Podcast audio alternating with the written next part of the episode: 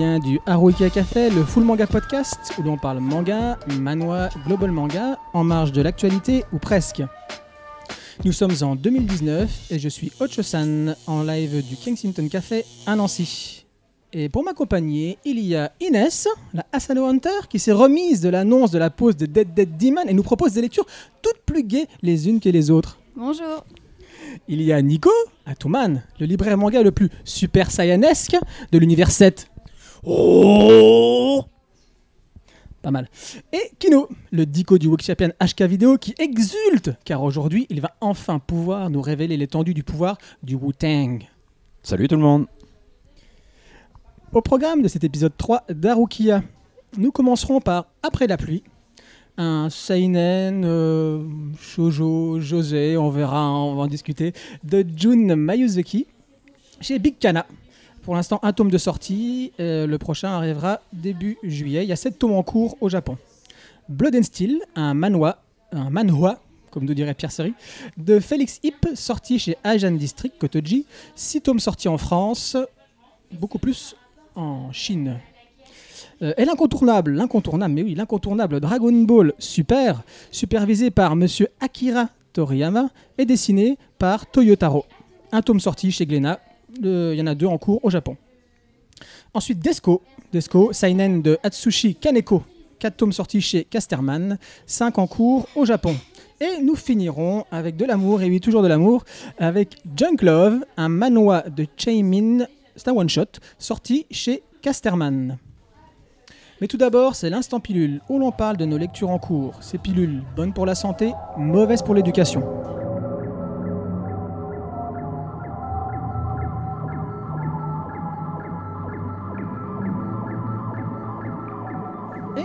Cède la parole à Inès qui va nous parler de River's Edge de Kyoko Okasaki. Inès. Euh, oui, donc je vais parler de River's Edge de Kyoko Okazaki. Alors, euh, ce qui semble euh, important de mentionner, c'est que Kyoko Okazaki est une auteure pour l'instant peu connue. Bon, je pense pas qu'elle va devenir plus connue, mais voilà. Qui fait dans le José, dans le Seinen.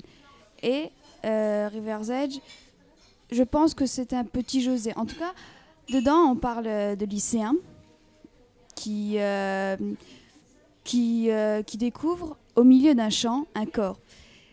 Et ce corps, en fait, ça va être leur début de l'amitié plus ou moins, parce que ils vont, ce sera pour eux un lieu de rendez-vous, mais aussi un secret à ne pas dévoiler. Et ce corps est très important, puisqu'ils vont, ils vont en être fascinés. Ils vont en être fascinés, ils vont euh, tenter euh, de le cacher au monde, parce qu'il y a, quelque chose de très morbide qui les attire euh, pour eux. Bon, je vais être court, je vais être très bref. Mais Kyoko Okazaki dans ce manga parle de choses qu'on retrouve pas vraiment dans tous les mangas. Par exemple, on parle d'orientation orientation sexuelle avec l'homosexualité. On parle du corps. Il y a, un personnage qui est boulimique, par exemple. Euh, on parle euh, du harcèlement, etc. Donc, des choses très importantes qui sont écrites euh, d'une d'une finesse incroyable. Et Kyoko Okazaki est vraiment une auteure. Il y a quand même peu d'auteurs euh, assez reconnus, moi je trouve, dans le monde du manga et dont il faut en parler. Elle a fait d'autres mangas comme Pink, comme euh, Heather Shaker. euh, ça, ce, sont ces deux plus connus, en tout cas. Et c'est vraiment à tester. Voilà. Ok. Nico, tu vas nous parler toi de Innocent et Innocent Rouge de Sakamoto Shinichi. Alors, moi, c'est un manga qui parle d'une certaine beauté, mais pas dans la beauté dans laquelle on s'attend. C'est plutôt une beauté rouge, une beauté sanglante, une beauté assez noire, vu que ça se passe pendant la période juste avant la Révolution, et surtout sur la torture et les exécutions. Oh oui, on va suivre Monsieur de Paris, le bourreau de Paris. Qu'est-ce que je l'adore, ce type-là. Et c'est un gars, en fait, qui... euh, qui- qui doit faire des exécutions pour le roi. Et en fait, on va suivre cette famille, la famille Samson, qui est euh, justement les messieurs de Paris. C'est eux qui sont les bourreaux de Paris, mais en même temps ceux de Reims, des grandes villes. Et on va suivre justement l'héritier de ce monsieur euh, Joseph de Samson, qui est euh, le, dernier de la famille. Et donc, il y a Charles-Henri qui arrive. Et donc, c'est toutes ces histoires. C'est lui d'ailleurs, il faut rappeler, qui a, qui a décapité Louis XVI. C'est lui qui a Marie-Antoinette. C'est lui qui a. qui c'est qu'il a décapité handicapé énormément de monde. Il a fait euh, et c'est toute sa vie. C'est comment d'un gamin torturé par la famille pour lui apprendre les notions, l'obliger à découvrir ce que c'est que le- les exécutions et autres, et jusqu'au moment où il va devenir l'héritier et tout ce que ça implique, toutes les obligations, sa famille, et c'est extraordinaire. Si on aime effectivement la torture comme moi, si on aime les morts comme moi, si on aime la violence comme moi, si on aime tout ce qui est horrible, glauque, malsain, c'est une série extraordinaire. Graphiquement, c'est magnifique. On est en France, on est Juste avant la Révolution, on rencontre les grands noms, Danton et, Robespierre et autres, et c'est extraordinaire. C'est historiquement très juste, et on parle justement de toutes les grandes œuvres, de grands personnages, Madame de Barry, et etc. Donc c'est très instructif, on découvre beaucoup de personnages, et surtout de la famille de, de Samson. Et je, je vous le conseille, si vous voulez un dessin très propre, très léché, très euh, dur dans son approche, parce que c'est des dessins tellement propres, mais qui donnent un malaise à la vision de ces corps, de ces, de, ces, de ces pratiques, de ces techniques, et c'est incroyablement bien fait.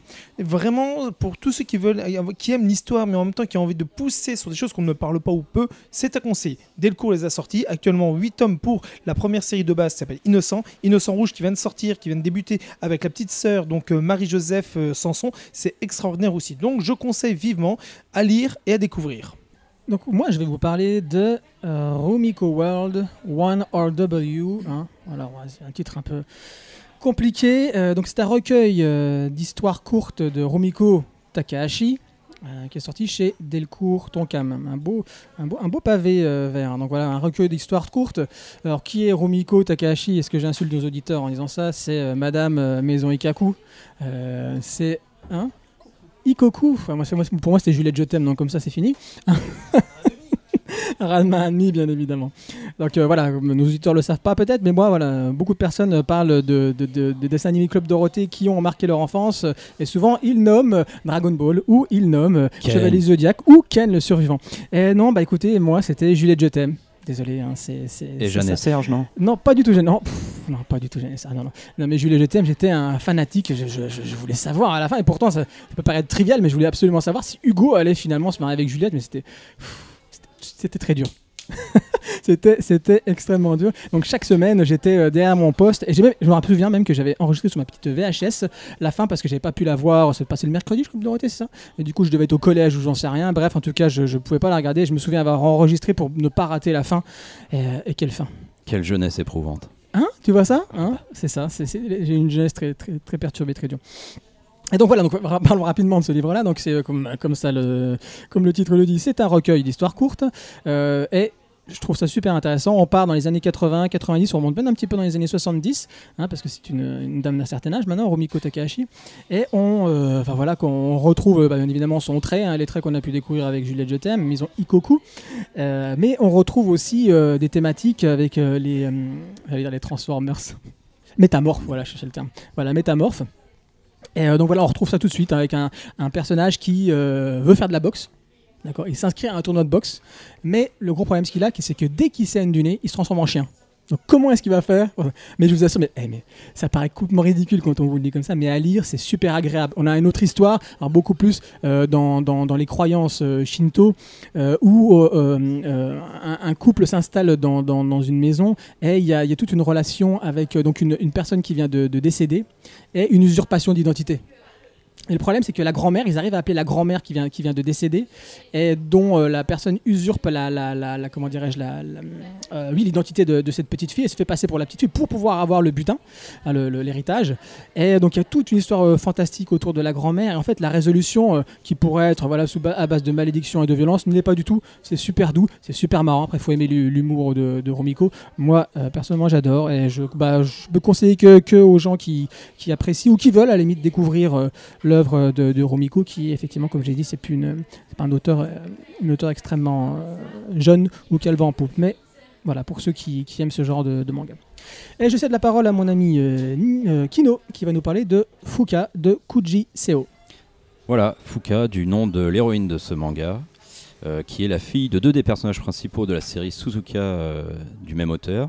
Pas besoin d'avoir lu la série Suzuka pour se lancer dans Fuka. Pour être plus précis, on suit quand même plus les aventures de Yu, le garçon qu'elle va, rencontrer, que de Fuka en fait. c'est deux personnages euh, pas très sociables, qui, alors chacun avec leur style. Lui, il est plutôt, euh, plutôt renfermé, alors qu'elle, elle est plutôt un, peu extravertie, quoi, par moment, quoi. Euh, bon, ils ont pour, pour point commun d'être quand même un peu, un peu seuls, un peu isolés. Donc c'est voilà, c'est de la pure comme euh, très sympathique, très punchy, très frais. C'est très dynamique. Faut pas chercher de, réalisme ou de logique. C'est vraiment toutes leurs rencontres parce que c'est voilà c'est un petit chassé croisé sont un peu sont un peu abusés. On est dans le Deus ex machina systématiquement. C'est très forcé, mais c'est fait exprès parce que c'est le jeu quoi c'est la, mécanique. Comment ils vont euh, se tourner autour, se chamailler euh, jusqu'à temps qu'ils se rapprochent quoi. C'est ce qu'on veut savoir. Mais bon, ça va durer un peu. Je- Pour ceux qui aiment Juliette Je t'aime, ça pourrait peut-être les intéresser éventuellement. Et euh, sur le style, c'est pas un shoujo pour autant. hein. C'est vraiment de la comédie romantique. Même formellement, on s'éloigne des codes du shoujo sur les trames, ce genre de choses, sur, les découpages ou les, grands yeux humides et brillants. Non, on n'est pas du tout dans ce style-là. On est dans un dessin euh, assez percutant, assez simple, hein, mais euh, qui, fonctionne très très bien. Il y a beaucoup d'humour, il y a du fan service aussi un peu, quoi ça, on voit de la culotte un peu toutes les 10 pages, mais bon, bon, pourquoi pas. Et voilà, pas, pas grand chose à dire de plus, de la comédie romantique avec un peu de tendresse, c'est vraiment ce qu'on attend de ce genre de, de manga. Et le petit plus, c'est la présence de la musique. C'est pas un sujet en soi, ça ne parle pas de la musique, mais il y a toujours un lien dans- chez les deux personnages principaux avec la musique. J'aime bien parce que je pense que ça va prendre un peu plus d'importance, enfin on le voit déjà de venir un peu dès le tome 1, que ça peut les, les relier. Voilà, un bon manga euh, simple et dynamique, frais. Frais. Mais oui, frais. Je le ressortirai dans l'émission, je, je le sens celui-là. Tu vas le ressentir peut-être même dans, dans très peu de minutes, étant donné que là, nous allons passer à nos chroniques.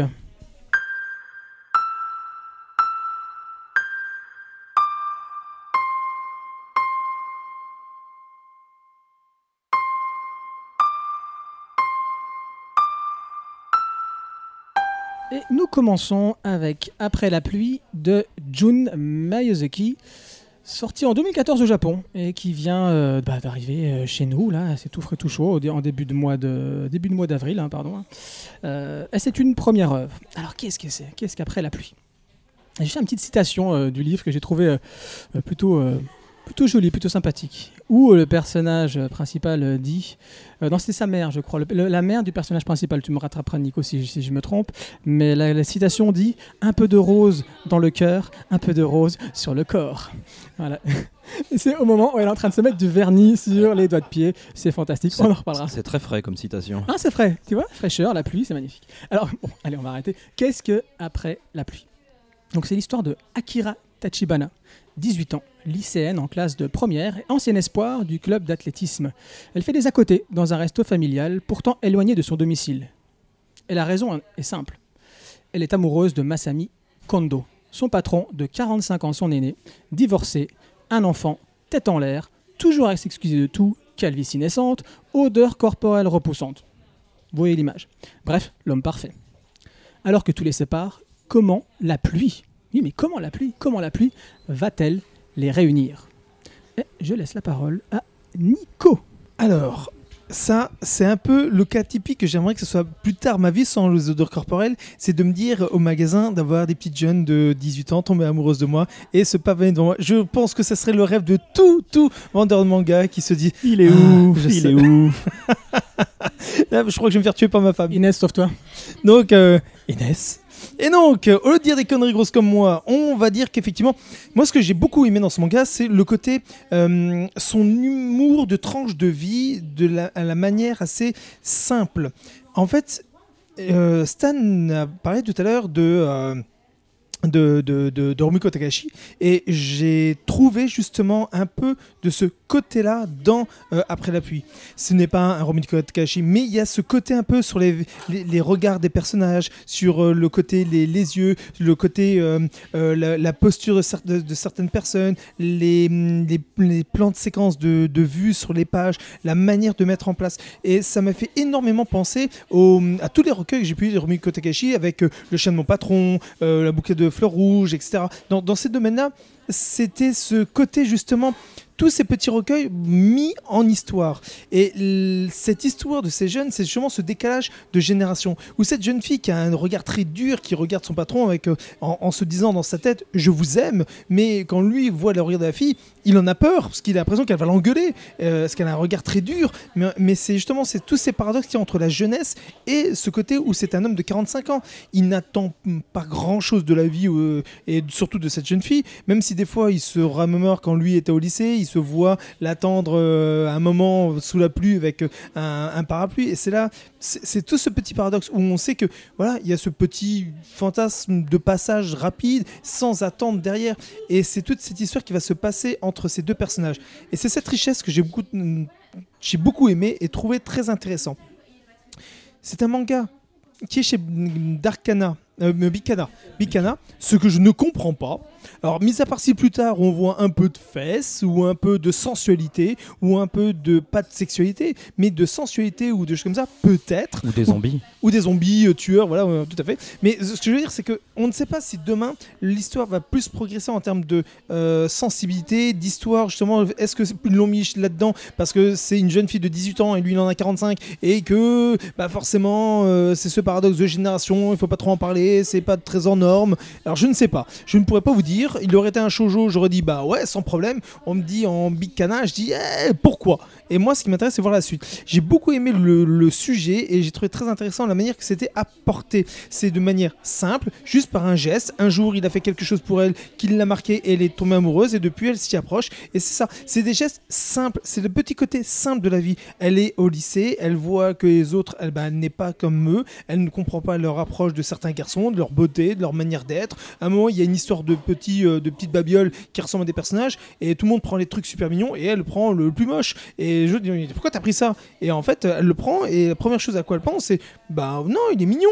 Bah oui, bah voilà, mais tout le monde n'a pas la même approche de la beauté ou de, de secteur, certaines lectures de la vie. Et ben elle, elle est en décalage. Elle aurait pu naître 20 ans plus tôt pour être son âme sœur, ça m'aurait même pas étonné. Et c'est ça qui est, joli. On est entre un Romiko Takahashi avec des choses à la style Le chien de mon patron et Le bouquet de fleurs rouges et un Taniguchi avec euh, une, comment c'était douce, euh, je ne me rappelle plus, avec justement le- les deux âmes sœurs d'un- d'une jeune fille qui aurait pu être la petite fille de ce monsieur. Et en fait, son deuxième sœur, ils s'étaient, fait l'un pour l'autre pour la vie. Et ben voilà, lui pourrait être son grand-père, elle sa, petite fille. Ben, on est un peu entre les deux. C'est très touchant, très beau, très bien fait. Après, on aime, on n'aime pas, mais c'est une belle approche de justement du- d'une petite approche sociale qu'on n'a pas l'habitude de parler, et c'est assez mignon. Alors, je sais qu'il y a des détracteurs, je vais leur laisser la parole. Donc, en tout cas, je vous conseille, découvrez, lisez. Vas-y, Kino, je sens que t'as envie de. Tu bouillonnes. Non, quand même pas. Euh, les arguments que tu utilises pour défendre ce manga, je peux être, euh, je suis assez réceptif à ce genre d'arguments, mais pas sur celui-là, quoi. En fait, c'est pas détestable. Il y a même un petit côté frais. C'est sûrement le côté après la pluie. Ah, je suis d'accord, je trouve ça frais aussi. Mais euh, dans le fond, moi, j'ai- enfin, j'ai rien à me mettre sous la dent. Je sais pas. Pour moi, ça prend pas. Pour moi, il y a, il y a rien qui est raté, il y a rien qui réussit. Ouais, Voilà. je- mais, mais comme tu le disais tout à l'heure, hors, hors micro, euh, c'est qu'est-ce qu'il va avoir pour la suite? Comment on va tenir ça en 7 tomes Actuellement, il y a 7 tomes au Japon et on n'a qu'au premier. Et dans le premier, on ne sait pas ce qu'on va se mettre dedans. Mais moi, c'est ça en fait qui m'intrigue. C'est qu'est-ce qu'ils vont mettre dedans Et c'est ça qui m'a donné ce coup de cœur parce que c'est en fait, je pense c'est plus la curiosité de comment ils vont amener ça, et si ça va être intéressant pour la suite, ou est-ce que ça va faire un, un, un P dans l'eau et ça et euh, ce qui sera rigolo, c'est les bulles, mais euh, l'odeur va pas être sympa. Donc euh, voilà, est-ce que ça va être ça? Je ne sais pas. Alors, bah, je guetterai la suite du coup. Je suis d'accord avec toi pour donner une, une deuxième chance à ce manga. Je lirai le tome 2, mais pour l'instant, il n'y a rien. Et surtout, le, sujet, il n'est pas traité quoi. Euh, la différence d'âge n'existe pas réellement. Déjà, euh, l'héroïne pourrait avoir euh, 15 ans, 18, euh, 25, elle serait dessinée pareil. Le mec, hein, bon, c'est un, peu plus visible, il y a un petit trou dans les cheveux derrière, bon d'accord. Mais euh, au final, c'est plus euh, une belle nana qui s'intéresse à un loser. On a quand même plus ça qu'autre chose, que ce, réellement ce, ce sujet sur la différence d'âge. Et C'est ma vie, quoi. Une belle nana qui s'occupe de moi, ma femme s'occupe de moi, et je me dis comment elle fait, une belle femme et un loser. Euh, J'aurais pas dû dire ça.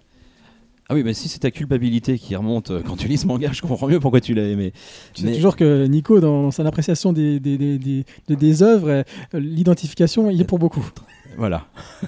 Eh ben alors moi du coup je me suis pas identifié, c'est sûrement parce que j'ai pas euh, une femme de 18 ans comme toi Nico. Oh, bon, on va arrêter maintenant, ça suffit les blagues. C'est pas du tout le cas. Mais euh, au final là, euh, qu'est-ce qu'on a? On a une succession de scénettes où on va vaguement guetter euh, la réaction de l'héroïne. Réaction qui souvent finit dans l'énervement parce qu'elle fait quand même un peu tout le temps la gueule. Alors moi j'ai rien contre ce type de personnage, seulement nous en tant que lecteurs on en sait un peu plus sur elle que les autres personnages de, de l'histoire puisque on a un peu accès à ses pensées. Et or là on n'a rien, on nous donne rien, elle pense rien quasiment. Enfin vraiment c'est, c'est- le tour de force de ce manga. Ça m'a tenu pendant 200 pages avec rien. Parce que je suis quand même allé jusqu'au bout évidemment. Donc- c'est un drame français? Euh, ouais, voilà, voilà. Non, mais on va pas dire ça quand même parce que là, ce serait vraiment trop méchant. Je le redis, il y a rien de raté, il y a rien de réussi, il y a rien de détestable pour autant. Euh, J'ai des mangas où je me suis nettement plus ennuyé, mais il y a des mangas où je me suis nettement plus amusé aussi. Je voilà. Je, à part le fait que cette empathie pour un loser est vraiment très sympathique, et c'est c'est à peu près la seule chose qui la rend à peu près sympathique, hein, d'ailleurs, cette, euh, cette héroïne.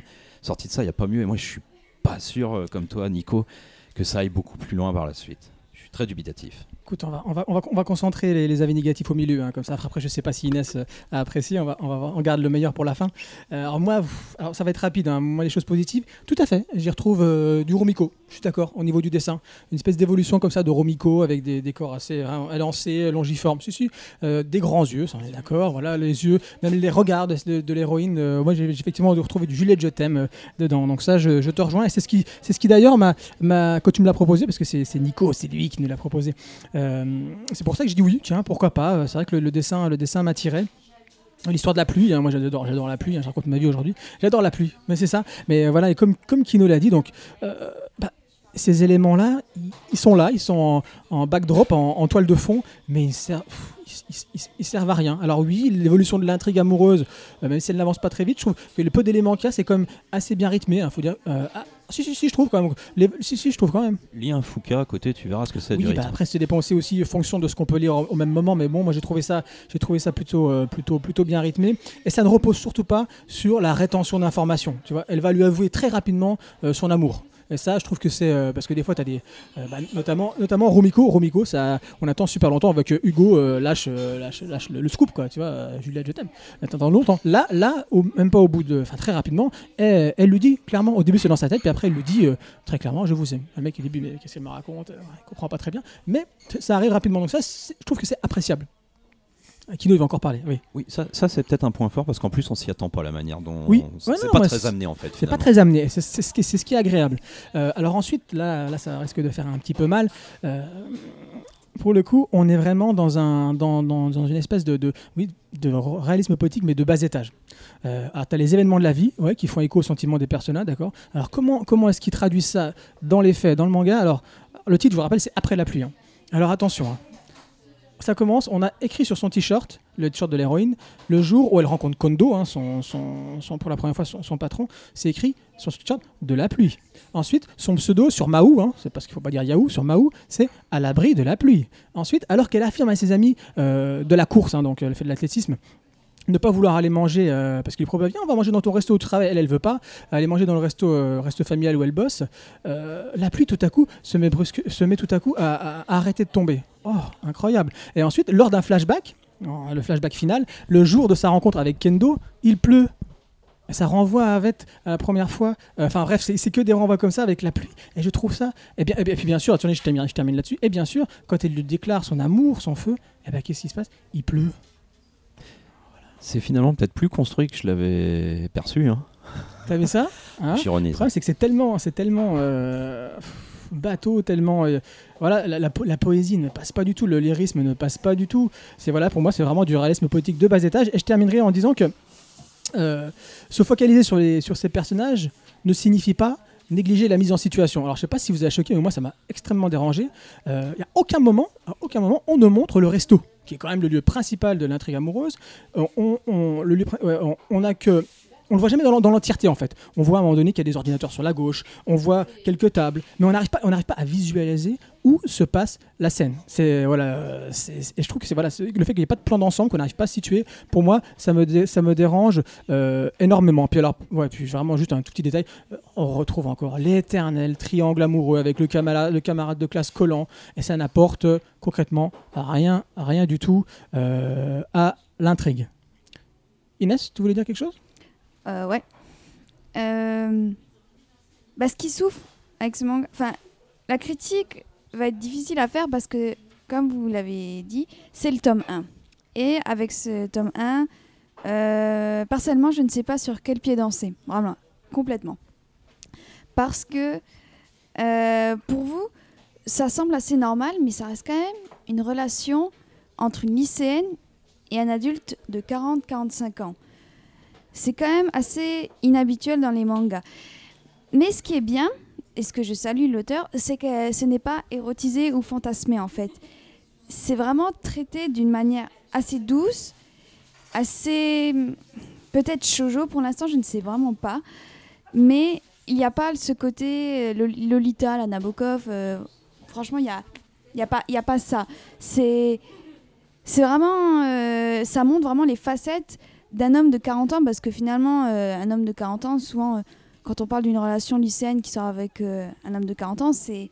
L'homme de 40 ans, il est, no, il est beau, il est, passionné, il a pas de rides et tout et tout. Alors que là, on dit clairement, bon, bah, il a de la calvitie, il, monte jamais, il, euh, remonte jamais sa braguette, euh, il pue, il, il, se- mouche fort. Là, on montre vraiment le vrai côté de ce qu'un homme de 40 ans pourrait être. Enfin, au moins pour la calvitie. Au moins pour la calvitie. Eh, Attendez, attendez, le, pire, c'est que ce serait dans, dans le tome. euh, Vas-y, Kino. C'est pas un homme de 40 ans, cette définition, c'est un loser, c'est tout. Il y a des hommes de 40 ans qui remontent leur braguette. C'est ça. Non, mais attendez, et le, et le pire, c'est si on apprenait, attention, révélation, que dans le tome 2, en fait, c'est Nana euh, qui a perdu son père jeune, ou alors qui a un complexe. Ah, ah, Alors, si c'était ça la justification de pourquoi elle s'intéresse aux losers, là, je, renvoie tous les bouquins chez Kana. Hein, Nico? Non? Alors moi, je, veux dire un truc. Elle a raison. Il faut bien rappeler que c'est euh, Inès a raison parce que c'est basé sur la vision des quarantenaires au Japon. On n'a pas tout à fait la même, vision des quarantenaires chez nous. Euh, il faut bien rappeler que la culture japonaise et nippone et française sont différentes. Les jeunes n'ont pas la même approche de l'amour. Les jeunes ne déclarent pas leur amour. Les jeunes ne font pas ce pas-là. Et s'ils le font, c'est d'une manière assez particulière, poussée par les autres, par un groupe, sur un amour qu'ils ont sur, un, sur un collège, sur un lycée, sur la vie de tous les jours, avec la vision des gens. Et là, sur le coup, ce, ce quarantenaire qui est divorcé, il, il- il n'a plus rien chez lui. Il a même pas de machine à laver. Il est dans un coin. Le matin, il prend, il schmick son, il sent son, sa, sa, sa, chemise pour savoir si elle pue ou pas. Il la met, il essaie de la défroisser en vitesse pour pouvoir aller euh, après au boulot. Voilà, c'est un mec qui, c'est comme tu dis, c'est certains losers, mais c'est les gens qui n'ont pas cette habitude de vivre, qui ont toujours été, euh, bah, il avait été en couple, c'est la femme qui faisait tout. Lui, il allait au boulot, bah voilà, il s'occupait de rien, et un jour, bah, il a rien, il doit s'occuper de ce qu'il peut, sauf que il est, comme tu dis, un loser, mais en même temps, c'est un mec qui est un peu paumé dans la vie, qui n'a que son travail et qui malheureusement, bah voilà, il ne comprend pas ce qui se passe dans la vie, et derrière, bah forcément, c'est toutes les implications qu'il y a avec cette jeune fille. J'ai coupé Inès et je laisse continuer. Bah déjà, moi je dirais même pas loser, je dirais que c'est un homme simplé, pas loser. C'est juste, euh, bah moi ça me fait penser à Charles de, dans Madame Bovary, bon, rien à voir, mais voilà, ça me fait penser à lui. Euh, c'est juste un homme, il a vécu sa vie, il est, euh, il s'est marié, il a divorcé, maintenant il a un travail qui lui convient. je sais pas, c'est juste un homme. C'est exactement comme, comme dit Nico, même des fois dans les, dans les mangas, on retrouve l'adolescent qui commence à engueuler son père, qui dit Ouais, t'es nul, tu sers à rien, euh, tu sais rien faire à la, à la maison à part apporter l'argent, nanani, nanana, t'es pas d'actualité. Enfin voilà, c'est un peu aussi euh, une vision qu'on peut avoir euh, en France. euh, par exemple, le, père qui arrive et qui dit Oh, ça va les jeunes C'est un, peu ça, honnêtement, finalement. hein. L'homme de 40 ans, ça dépend de la vision qu'on a, mais dans ce manga, ça montre vraiment la réalité. Ça, ça montre euh, quelque chose de vrai. Parce que, euh, mais voilà, à quoi ça va nous mener? Est-ce que ça va être pris au sérieux? Vraiment, euh, ça va être pris au sérieux. Ça reste quand même un homme de 40 ans, ça reste quand même une différence d'âge. Faut, faut se l'avouer, n'empêche. Ou alors, ça va être un, un shoujo tout bête, linéaire, qui n'apporte rien. Alors bon, si ça a été édité chez Big Cana, je pense que c'est pas pour rien. J'ai trouvé. Ouais. En fait, c'est l'adaptation au manga qui existait déjà à la base de All Boy de Park Chan-wook. On va, on va, on va, en fait, à la fin, on va découvrir que c'est sa fille. Oh, mais il faut pas spoiler le film là. Il y en a peut-être qui ne l'ont pas vu. Oh, c'est trop tard, hein, ça je l'ai fait. Et, ouais, donc, euh, ouais, pour finir. Bon, moi, personnellement, j'ai bien aimé l'histoire, mais j'attends. Qu'est-ce que ça va donner? Quel traitement elle va. Qu'est-ce qu'elle va faire avec ça? Vraiment. Euh, C'est le tome 1. Je n'en sais rien. Moi, j'ai bien aimé. Voilà. Pense. euh, Bon, il y a- ses défauts. C'est vrai que des fois, c'est un peu gros. Euh, mais moi, je trouve ça très amusant. On passe un moment, c'est frais. C'est gourmand. C'est tout ce qu'on veut. Franchement, on attend. C'est un tome 1. C'est un bon tome pour l'instant. Oui, c'est un tome 1. On le rappelle, c'est un tome 1. Donc, après la pluie de Jun Mayuzuki, euh, chez Kana, qui est sorti en début de mois d'avril. Et comme tous les mangas, tous les premiers tomes de chez Kana, il est à 5 euros. Alors 5,95 parce que c'est un prix de, de démarrage. euh, 5,45 parce que c'est un prix de démarrage. Découverte. 195, 195, ça pardon, 595 et il sera les suivants à 7,45. Donc c'est juste jusqu'à euh, 31 décembre 2017 que ça sera à ce prix-là. Passé 2018, on reviendra à 7,45€.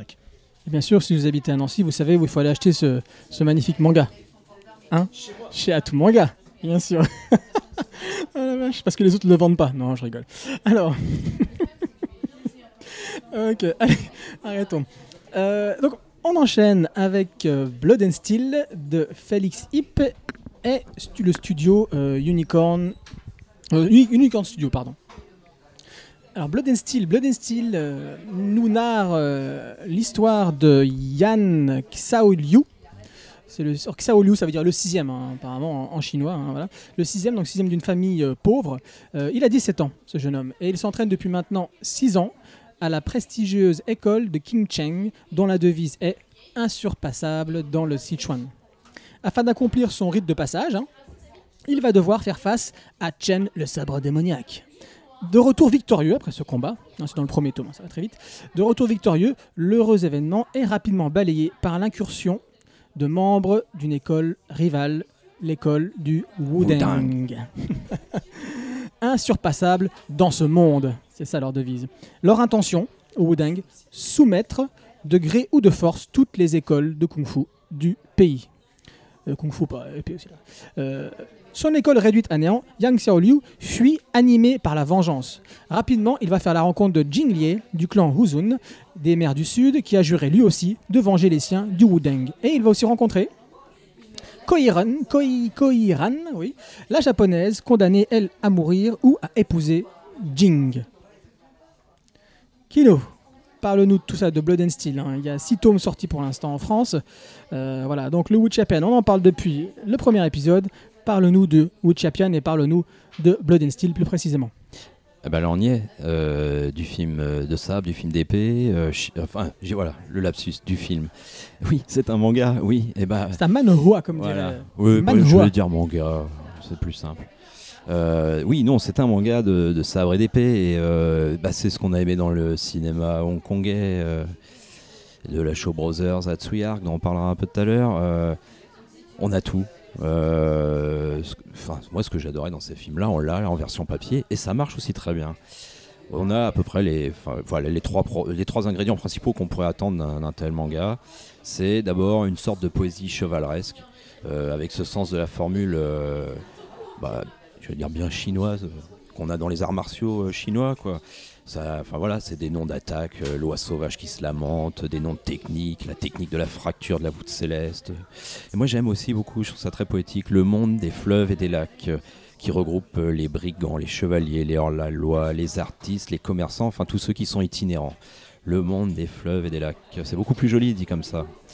Et d'ailleurs, le- l'école du Wudang veut être invincible sous le ciel et non euh, la plus forte dans le monde. C'est encore plus beau comme idée. Le deuxième ingrédient, c'est des combats épiques. Mais alors, épiques à souhait, quoi.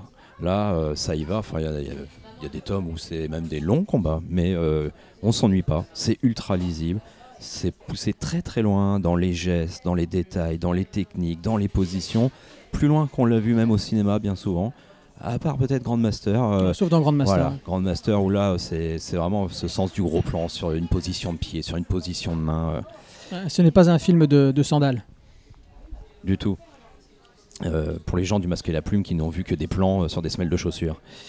Euh, et le troisième ingrédient, des persos bien taillés, avec bon, un, personnage principal bien droit, un petit peu pas sans saveur, mais c'est normal. C'est le personnage principal, il est là pour, pour incarner une morale douce.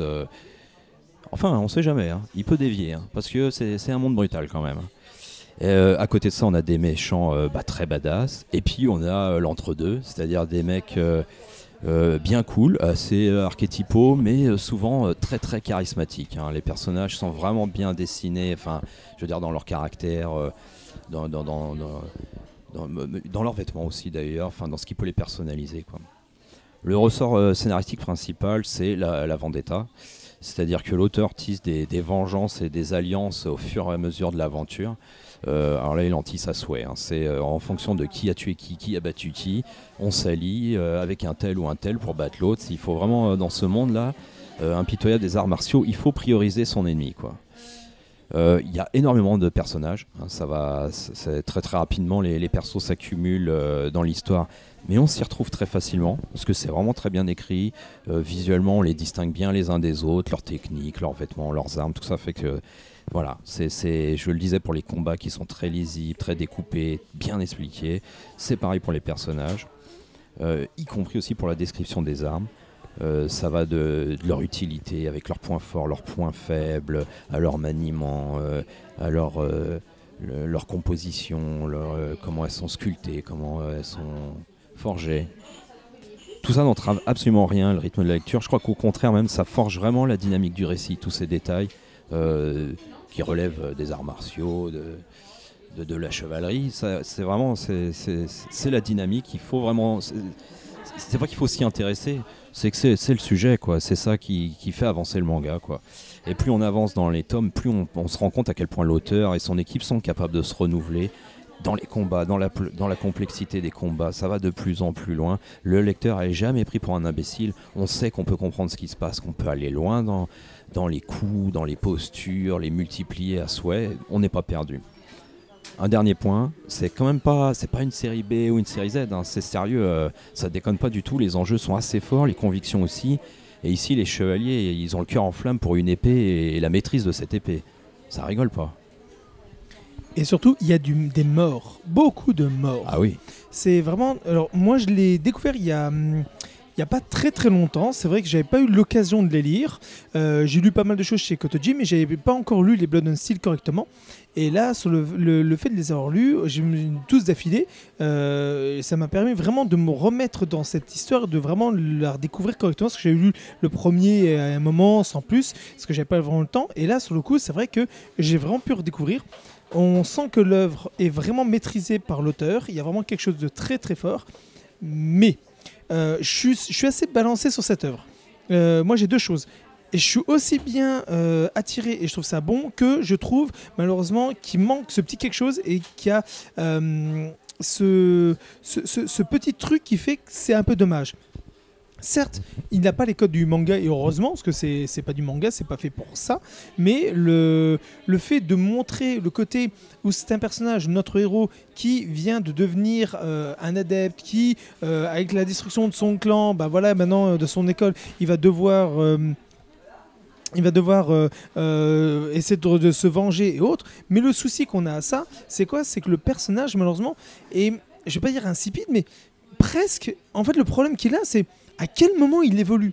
Certes, dans le manga, on va dire, ah, ils vont s'entraîner, il y a les combats, les machins. Là, il est accompagné de Jingling, qui, qui, euh, qui est son compagnon. Lui, effectivement, il va se friter avec plusieurs personnes, il va faire des passes d'armes. Il explique, s'il n'avait pas fait cette passe d'armes avec les mecs à la lance, par exemple, il aurait jamais pu progresser. Euh, et voilà, même si c'est pas un entraînement, rien que le fait de voir certains gestes, voir certains combats, ça lui amène à. Sauf que lui, notre héros, il est dans un coin, il voit pas ça, il voit pas certains combats, il ne participe pas au combat. Il subit ne- beaucoup. il subit par même des petites gens et même pas par des martialistes. C'est ça le pire. Alors comment évoluer?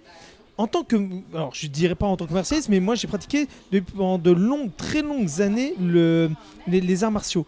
Et ce, qu'on nous disait toujours, et ce que je suis d'accord, c'est c'est pas en faisant une fois, dix fois, cent fois un geste, c'est en faisant mille fois, dix mille fois qu'on acquiert la, technique et le truc. Ça nous disait oui, c'est vrai que c'est un mec qui a, du talent, il a apparemment un talent inné, euh, il va, euh, il le libère au fur et à mesure parce qu'il a, il a ses, ses, ses ancres qui l'empêchent au bout d'un moment et qui va se lâcher et que euh, va, il va développer son, son, son, don. Je suis assez d'accord. Mais pour développer, il faut avoir des manières, des moments chose qui va faire que là, il y a des moments. C'est un peu lâché pour dire qu'on lâche, comme dans un vieux film de kung fu et où il manque quelque chose. C'est comme si demain on va te mettre une ellipse, on va te dire bah tiens pendant six semaines on les a pas vus, pendant six semaines il s'est entraîné, il a fait des combats. Oui mais non, on veut voir. Et c'est ça le problème de ce manga, enfin de ce manga, de ce manoir, c'est que le, le souci c'est que c'est un manoir qui va devoir durer euh, 175 tomes si on veut commencer à voir peut-être la fin du, du, du, du- projet. Et c'est ça le problème. C'est très bon, mais c'est très beau, c'est bien fait, c'est maîtrisé, mais il y a ce côté où on, on a envie d'avoir un peu plus. Quand on arrive à la fin du, du manga, on se dit, enfin, du premier tome, on se dit, waouh, il y a plein de trucs, mais qu'est-ce qu'il y avait?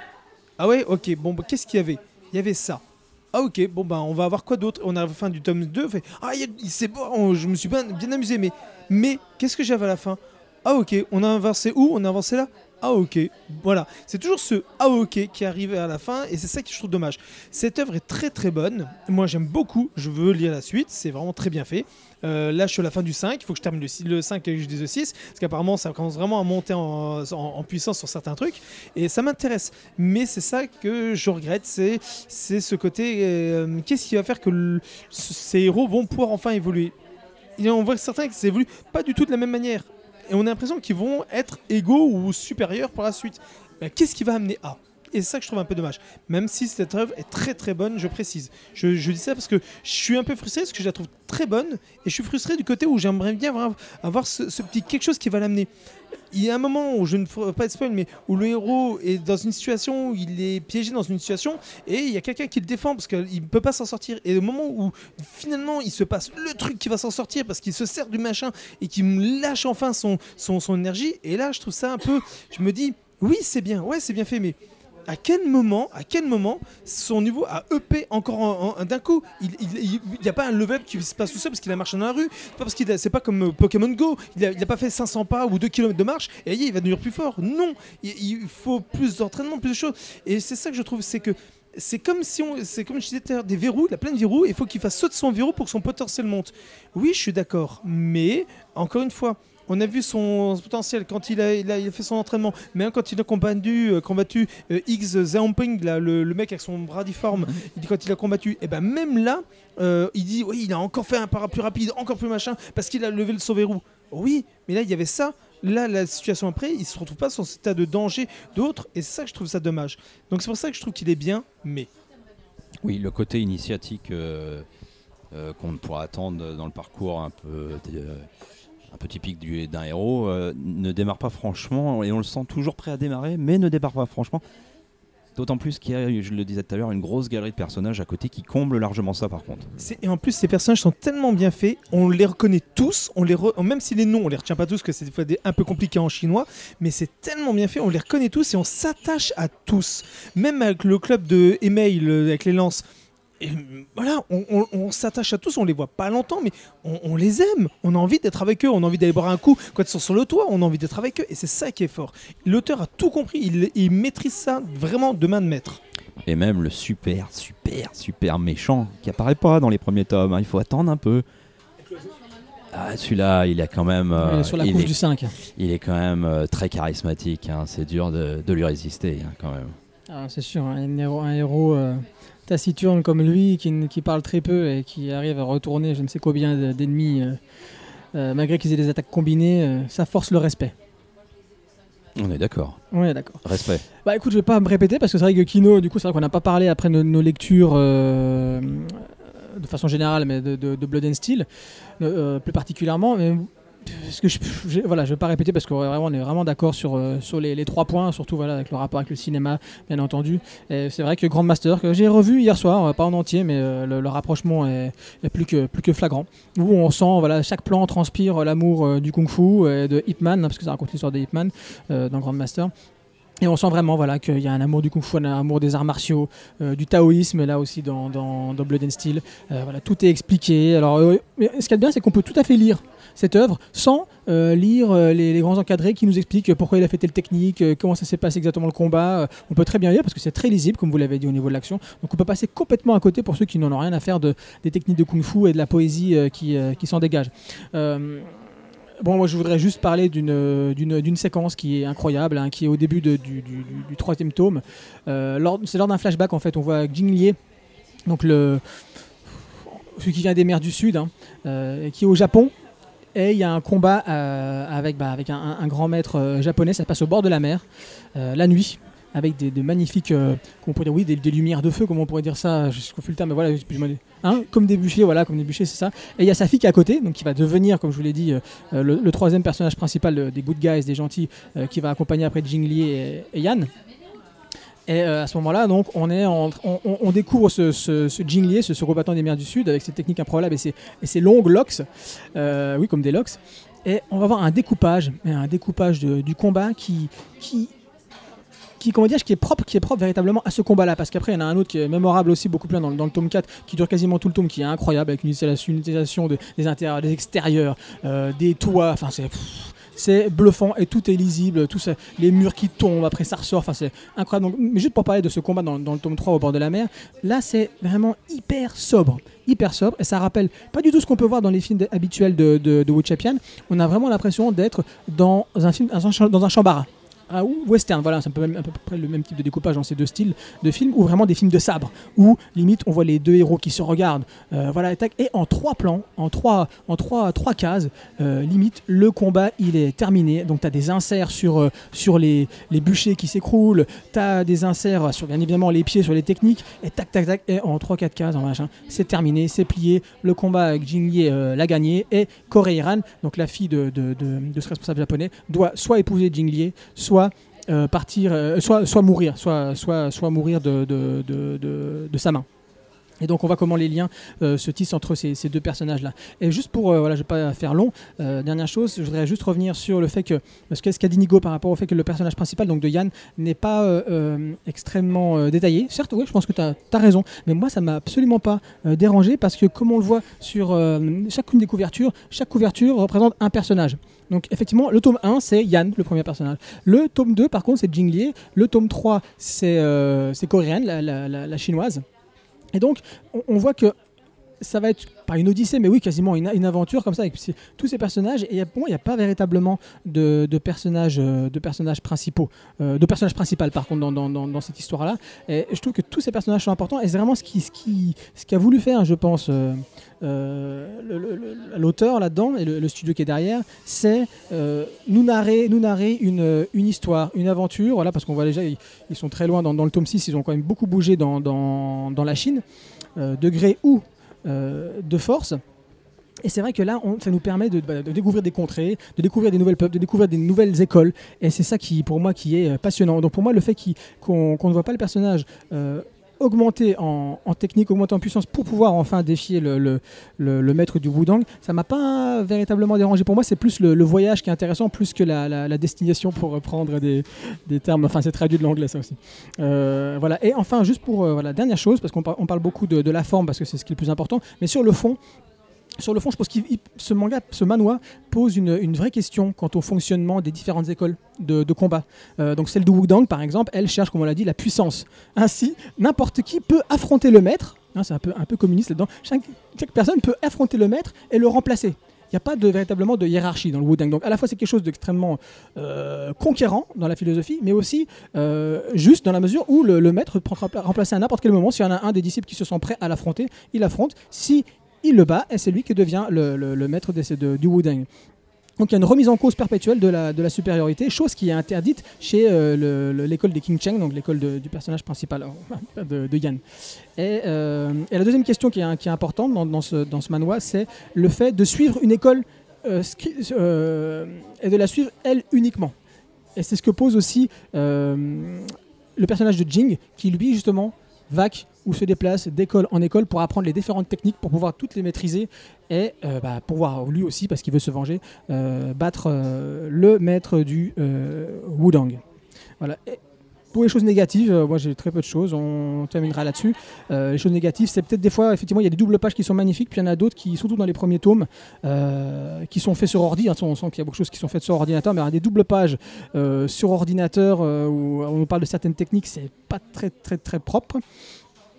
Et euh, voilà, ce qui peut freiner aussi certaines personnes, mais bon, euh, voilà, pour, ceux qui aiment le genre, ça les, au contraire, ça les, ça les poussera à continuer. C'est euh, énormément de détails sur les techniques utilisées, qu'on voit déjà dans l'image, mais ils expliquent bien voilà, le nom assez poétique, comme avait pu le dire Kino tout à l'heure, et beaucoup, pas, mal, pas mal de- de détails. Donc ça, après, c'est vu comme quelques points négatifs.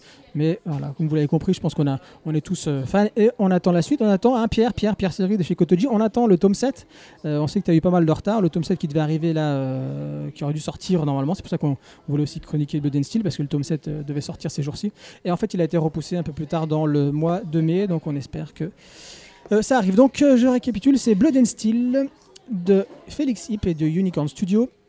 C'est chez Agent District Kotoji. C'est un manhwa.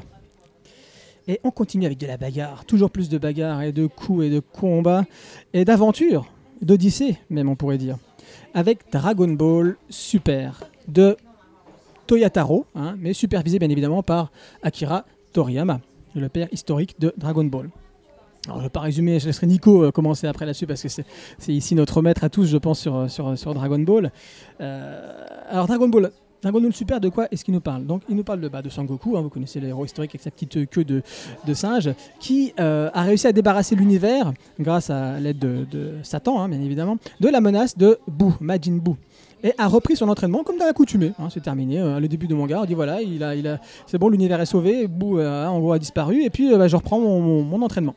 Pendant ce temps, Beerus, nouveau personnage, le dieu de la destruction, s'est vu en rêve combattre un Saiyan divin, qui se révèle être Sangoku, ou presque. hein. on va apprendre qu'il faut 6 Saiyans pour faire un, un Saiyan divin. Euh, ça, arrive rapidement, donc je ne spoil rien, excusez-moi. Euh, spectateur de tout cela, un être ressemblant à Beerus, un peu plus gros quand même, observe avec intérêt le combat. Il s'agit de Champ, le dieu de la destruction de l'univers 6. Quel est cet univers et que veut Champ? Nico. C'est simple, j'ai envie juste de dire Super Alors c'est extraordinaire. Qui ne connaît pas Dragon Ball? Même si vous l'avez pas vu ou lu, tout le monde connaît Dragon Ball. C'est ça qui est la magie de cette œuvre. Toriyama s'est dit à un moment, avec l'anniversaire de Dragon Ball, c'est ah, tiens, et si on faisait des films? Et là, il a fait le, le, le combat des. Enfin, le. Battle of God. Et euh, ce film a inspiré de faire une série. Et ils se sont dit, eh ben, tiens, on va commencer à en faire un deuxième film, La Revanche de Freezer. À ce moment-là, on a eu euh, la deuxième saison directement en animé. Et ensuite, pour la troisième saison, c'est passé simplement. Et après, ouch, c'est ça enchaîné. Et là, il y a hum, des auteurs, enfin une édition et autres qui ont demandé, eh, tiens, si on faisait pas un manga? C'est là où Toyota, euh, Toyotaro, qui, euh, Toyotora, pardon, non Taro, Toyotaro, qui est venu et on lui a proposé de faire justement le manga.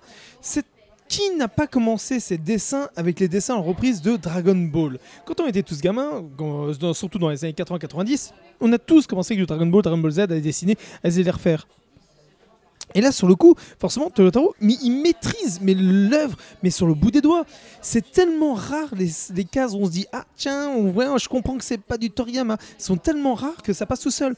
Et surtout, il y a un truc très intelligent. On a balayé tout ce qui s'est fait après Boo. Donc tout ce qui est le, tournoi 7 ans plus tard, euh, le côté GT, le côté tous les trucs, bah, allez, on balaye et on enlève. Et là, on se retrouve avec un nouvel univers sur Dragon Ball, sur, qui amène justement de nouvelles perspectives, de nouvelles visions. Il faut savoir que euh, Toriyama a toujours voulu euh, mettre quelque chose de, fort pour son œuvre pour qu'il ne soit jamais oublié. Et ça a marché, personne ne l'a oublié. Sauf qu'au bout d'un moment, bah, il a été tellement suscité, tellement demandé que forcément, il a lancé plein de projets. Quand les projets qu'il n'avait pas voulu, qui ont fait des flops comme GT et compagnie, voilà, il a dû les reprendre pour que ça remonte. Et là, sur le coup, on se dit quand même que euh, il, a, a vraiment réussi à créer un truc très très fort grâce à Dragon Ball Super. Beaucoup de gens ont critiqué l'œuvre en version animée en disant Oh, c'est moche, c'est pas très beau, c'est pas très bien animé. Mais les gens, la plupart du temps, oublient une chose. Au Japon, d'abord, ça passe sur des télés gratuites, comme Nico Nico et compagnie. Je vous conseille, allez voir, c'est gratuit, vous pouvez le regarder, vous vous inscrivez. Sur Toonami en France. Toonami en France, mais ça c'est un autre coup de gueule que je ferai plus tard. Euh, là, sur le coup, c'est que donc euh, sur des chaînes gratuites où ça leur permet, grâce à la pub, de gagner de l'argent pour pouvoir les refaire en mode vraiment retravaillé, beau, tout beau, tout propre. C'est ce qui s'est passé pour Dragon Ball Super. Les premiers épisodes n'étaient pas très très beaux, mais la suite était vraiment mm, retravaillée, refait et magnifique. Et les nouveaux épisodes qui arrivent sont directement magnifiques. Ceux qui vont critiquer en disant c'est pas beau, j'aimerais bien les voir parce que j'aimerais qu'ils me les montrent. Parce que voilà, ça, c'est quand même quelque chose de magnifique. C'est, une très, une bonne histoire. On va nous expliquer, grosso modo, voilà, que quand on lit le manga, le dessin animé, le- les films, et vous les avez vus, ok, c'est bien. Donc la série, euh, manga- la série euh, vidéo, bon allez, on va vous refaire deux trois trucs pour vous amuser et on enlève le reste. Et ben pour le manga, on s'est dit, bah, comme vous les connaissez, ben, le Battle of God, on y va très vite. Comme ça, vous connaissez le truc, euh, allez, on s'en débarrasse. Euh, Frieza, allez, c'est rigolo, regardez l'animé, c'est déjà fait. Et donc ça commence directement avec la saison 3 quasiment. À la, à la fin du tome 1, vous êtes à la fin de la saison 3. Et c'est ça qui permet d'aller très très très vite sur l'œuvre. Ça permet d'avoir une dynamique. À un moment, je me suis dit, mais les combats ils vont quand même pas mal vite. Est-ce que je me rappelle pas que c'était aussi rapide dans, dans, dans, dans les précédents, dans les Dragon Ball, de mes 42 tomes que j'ai acheté à l'époque? Et je les ai repris. Eh ben si, les combats vont particulièrement vite. Ils sont rares les combats qui vont qui durent pendant des, pages. Même au contraire, ça même très très très vite. C'est vraiment l'anime qui a laissé dans l'esprit des gens ce côté à la Freezer. euh, au bout de 75 épisodes, dans 5 minutes ça va exploser. ben voilà, non, c'est extrêmement rare. Ça c'était juste dans l'anime. Le bouquin va très très vite. Et il y a plein de petites punchlines, de, de petites eye catch très drôles. À un moment, on voit même Vegeta qui fait de, sa- de son entraînement de, de, comment s'appelle, de, de yoga, euh, enfin de, ce- comment ça s'appelle encore? Voilà, le- la, la- La danse bingo. la danse bingo, merci, je l'ai cherché. Et donc, on- c'est très drôle. À un moment, on va dans un cache, on le voit en train de s'entraîner sur, sur le. euh, euh, J'adore. Ça me remonte des illustrations, c'est extraordinaire, je me mords de rire. Euh, Monaka, il est extraordinaire avec cet étang, c'est génial. Et donc voilà, c'est très très drôle, c'est très bien fait. On a même des petites phrases. Un moment, euh, il y a même Son Goku qui dit voilà, euh, t'as voulu détruire la Terre. Euh, euh, un Vegeta, il dit ouais, tu ressors les vieux dossiers. Voilà, il y a plein de, choses humoristiques, que ce soit autant en, animé que dans le livre. Les deux se répondent. Il y a, des choses qui sont passées dans l'animé qu'il n'y a pas dans le livre, mais dans le livre, ils font des petites réponses qui amènent à regarder dans le dessin animé. Un peu ce qui s'est passé aussi par rapport à One Punch Man. Donc les deux répondaient. L'animé comme le manga permettait de répondre l'un à l'autre. Et ben c'était le cas. Après, il y a des choses qui sont bonnes comme des choses un peu moins bonnes. On est d'accord. C'est toujours cette exagération de pouvoir, c'est toujours ce, ce, ce, côté euh, nos limites, toujours ce côté allez, on monte, euh, il faut qu'il monte de puissance, etc., etc., etc. Au bout d'un moment, on commence avec un petit gamin qui, euh, qui avait des capacités. Certes, c'est un Saiyan, certes, il est mort 14 fois et quelque chose qui revient à la vie, devient plus puissant. Certes, il y a des trucs, mais c'est toujours cette approbation de devenir en- toujours et encore plus puissant. Mais c'est tellement bien fait qu'on le pardonne parce que c'est du Toriyama. On l'amène sur le côté drôle, humoristique. C'est bien fait dans le côté où c'est la nostalgie qui parle. C'est un manga qui a été fait quand on regarde la, la- la jaquette de la, de la une avec le, le, le, le 1, on retrouve des petits détails qui amènent à ce côté nostalgie. Et c'est ça qui amène l'intérêt de ce manga. Il faut savoir que même Dragon Ball aujourd'hui, c'est Son Goku et l'effigie, c'est le, c'est le, le- la mascotte des Jeux Olympiques au, Japon. En- Il a, il, a, il a été noté par rapport à plein de personnages. Il y a eu Sailor Moon, il y a eu Luffy, il y a eu Natsu, il y a eu plein de personnages, mais c'est Son Goku qui a été choisi. Et c'est ça qui est fort. Donc on amène justement ce côté où on a des personnages, voilà, c'est- toute une histoire, c'est tout un symbole que ce soit le personnage. Mais il y a eu beaucoup, voilà, c'est, je suis moi très très fan du côté où euh, c'est l'intérêt de montrer qu'est-ce qu'il y a eu après? Qu'est-ce que nous on a eu? Comment vous redonnez ce sentiment que nous on a vécu dans, les fins des années 80 En 88, en France, à l'approche de ce petit personnage qui est sorti à la télévision. En 92, en manga, en papier, on le rappelle. Ça a plus de 30 ans ce truc. Ça a 35 ans. C'est vraiment. c'est euh, Non, ça a 31 ans. 31 ans. 31 ans, c'est extraordinaire. C'est ce qui donne à cette œuvre cette, euh, cette, euh, ces lettres de noblesse. On peut lui, en vouloir beaucoup de choses, mais on peut lui pardonner aussi énormément de choses, et ça le mérite. Moi, mon petit coup de gueule, ça a été par rapport à Toonami. Là, c'est des ayants droit japonais qui ont merdé, qui ont voulu avoir beaucoup de sous et donc ils ont accepté de vendre à Toonami au lieu de le vendre à Game One. Ils ont cherché en plus plein d'excuses. À chaque fois, ils disaient non, mais euh, Toonami c'est une chaîne, euh, tel truc. Non, mais Game One aussi. Non, mais en fait, Toonami il vient intéressé. Non, mais Game One aussi. Et Julien Telouk en parle dans notre, euh, nos premiers hors-série qu'on a fait à CNU. Voilà, et justement, c'est ce que je vais dire. Donc, allez voir le, premier hors série. C'est très bien expliqué par Julien Théo, parce que je l'ai eu à, mon stand en, en dédicace. Et je, lui ai dit, mais attends, je, suis content de t'avoir, parce que je peux pas. Je pétais un, un plomb sur, sur, sur. Pourquoi vous l'avez pas? Et il m'a dit, mais nous, on le voulait. Et c'est Toonami qui l'a eu. Il nous a expliqué pourquoi. Et moi, j'en veux aux ayants droit d'avoir ça. Parce que Toonami a censuré des scènes, a censuré des choses, même des fois qui n'avaient aucun intérêt d'être censurées. Ça a été censuré. Et même des fois, on se dit un, combat de merde, et on se dit mais pourquoi ils ont censuré là Et pourtant, il n'y avait rien. Juste avant, ils étaient en train de tabasser un, un- serpent géant, et ils ont juste enlevé une scène de ce combat contre ce serpent, et ils ont mis une longueur sur un combat. Et on se dit mais pourquoi? Ça n'ajoute rien. Et bien, il n'y a que ça. Et c'est pour ça que Dragon Ball Super, oui, je le conseille vivement à toute personne qui a envie de découvrir. Par contre, il faut savoir une chose, c'est qu'effectivement, encore une fois, euh, on a été dans le sens inverse. D'abord un animé, enfin un OAV, ensuite la série et encore après les bouquins. C'est pour ça que les bouquins vont beaucoup plus vite, beaucoup plus tranchés et on enlève certaines choses pour aller plus simple. Il n'y a que deux tomes au Japon et ça va mettre beaucoup de temps. Ils ont mis presque deux ans entre les deux volumes. Les Américains ont eu, euh, il y a plus d'un an et demi déjà le tome 1, ils ont attendu pour un an et demi. Et nous, on va l'avoir à la Japan Expo 2017. C'est pour ça qu'après, par contre, on va attendre longtemps pour avoir la suite. Bon, j'ai beaucoup monopolisé, je vais laisser aux autres. En tout cas, je vous conseille, si vous avez envie de découvrir du Dragon Ball, un peu de nostalgie, redécouvrir des choses, je vous le conseille. Alors Inès, toi qui n'as pas grandi avec Dragon Ball, qu'est-ce que t'en as Ah, pensé si, Si, c'est vrai si, Ah, bien C'est génial, c'est transgénérationnel. Vas-y, explique-nous alors, vas-y. Ah si si, euh, quand j'étais petite, je regardais Dragon Ball Z. euh, j'ai dû, euh, j'ai dû me faire la saison au moins 4-5 fois, mais vraiment, vraiment, je suis une fan. Après, j'ai pas vu les mangas et j'ai vu quelques épisodes de Dragon Ball parce qu'il y avait plus Dragon Ball Z qui était diffusé. Bon. Après, euh, je suis pas d'accord avec Nico euh, sur la fin euh, quand il disait comme quoi c'était euh, Dragon Ball Super, c'était une découverte. C'est une redécouverte. On ne peut pas lire Dragon Ball Super on ne peut pas lire Dragon Ball Super si on n'a pas, si on connaît pas l'univers de Dragon Ball. Et surtout, si on n'a pas vu, moi je trouve euh, Loav euh, Battle of God, euh, qui est très bon, qui a été vraiment critiqué. Ouais, il a, il a été beaucoup critiqué. C'est génial, je suis tout à fait d'accord avec toi, c'est extra. Les films sont très très bons. Ouais, mais il a été beaucoup critiqué parce que euh, justement, ça, c'était trop niant, c'était trop euh, sur l'humour, et- etc. Alors que Akira Toriyama, il avait fait euh, le film juste après Fukushima. Et si il a voulu que ce soit marrant, c'était vraiment pour détendre, euh, si on veut, le Japon après, euh, après un tel événement. Mais Dragon Ball Super, euh, le manga en tout cas, il faut avoir vu le reste avant. C'est un complément. Pour moi, c'est un complément. Et d'ailleurs, je suis pas moi qui suis animée. Enfin, j'ai vu Dragon Ball Z, quoi. Ça va beaucoup trop rapidement pour moi. Oh non non non non, je trouve ça trop trop trop trop rapide. Ça s'enchaîne mais à une vitesse effroyable. On a envie que ce soit un peu plus développé, etc. C'est très agréable à lire, certes, mais oh là là, ça va vraiment vraiment vite. hein. Je pense que si on a, si vous avez vu l'animé en un tome, je crois qu'il y a 15 épisodes qui est mis dedans. hein. Alors, alors, c'est- marrant ce que tu dis parce que euh, donc moi c'est tout l'inverse de toi. Euh, grandi avec Club Dorothée, du coup moi euh, Dragon Ball ça s'est arrêté bah, à la fin de Dragon Ball. Dragon Ball Z, j'avoue que je n'ai vu que quelques épisodes. Hein, euh, tout le monde parlait de Freezer, de Cell, de Boo. Euh, je vous avoue franchement qu'à part le design, euh, je ne sais pas du tout ce qui s'est passé. Donc du coup je me suis renseigné un petit peu, bien évidemment, hein, pour avant de lire Dragon Ball Super. Donc tu as raison, sans avoir fait ça, c'est très difficile de comprendre ce qui se passe dans Dragon Ball Super. Mais pour le coup, ça s'inscrit beaucoup plus dans du Dragon Ball Z que dans l'Odyssée que peut retracer Dragon Ball dans, bah, Dragon Ball avant que ça devienne, Z, hein, en, gros. Bah, je te laisse terminer, excuse-moi d'avoir coupé par rapport à ça.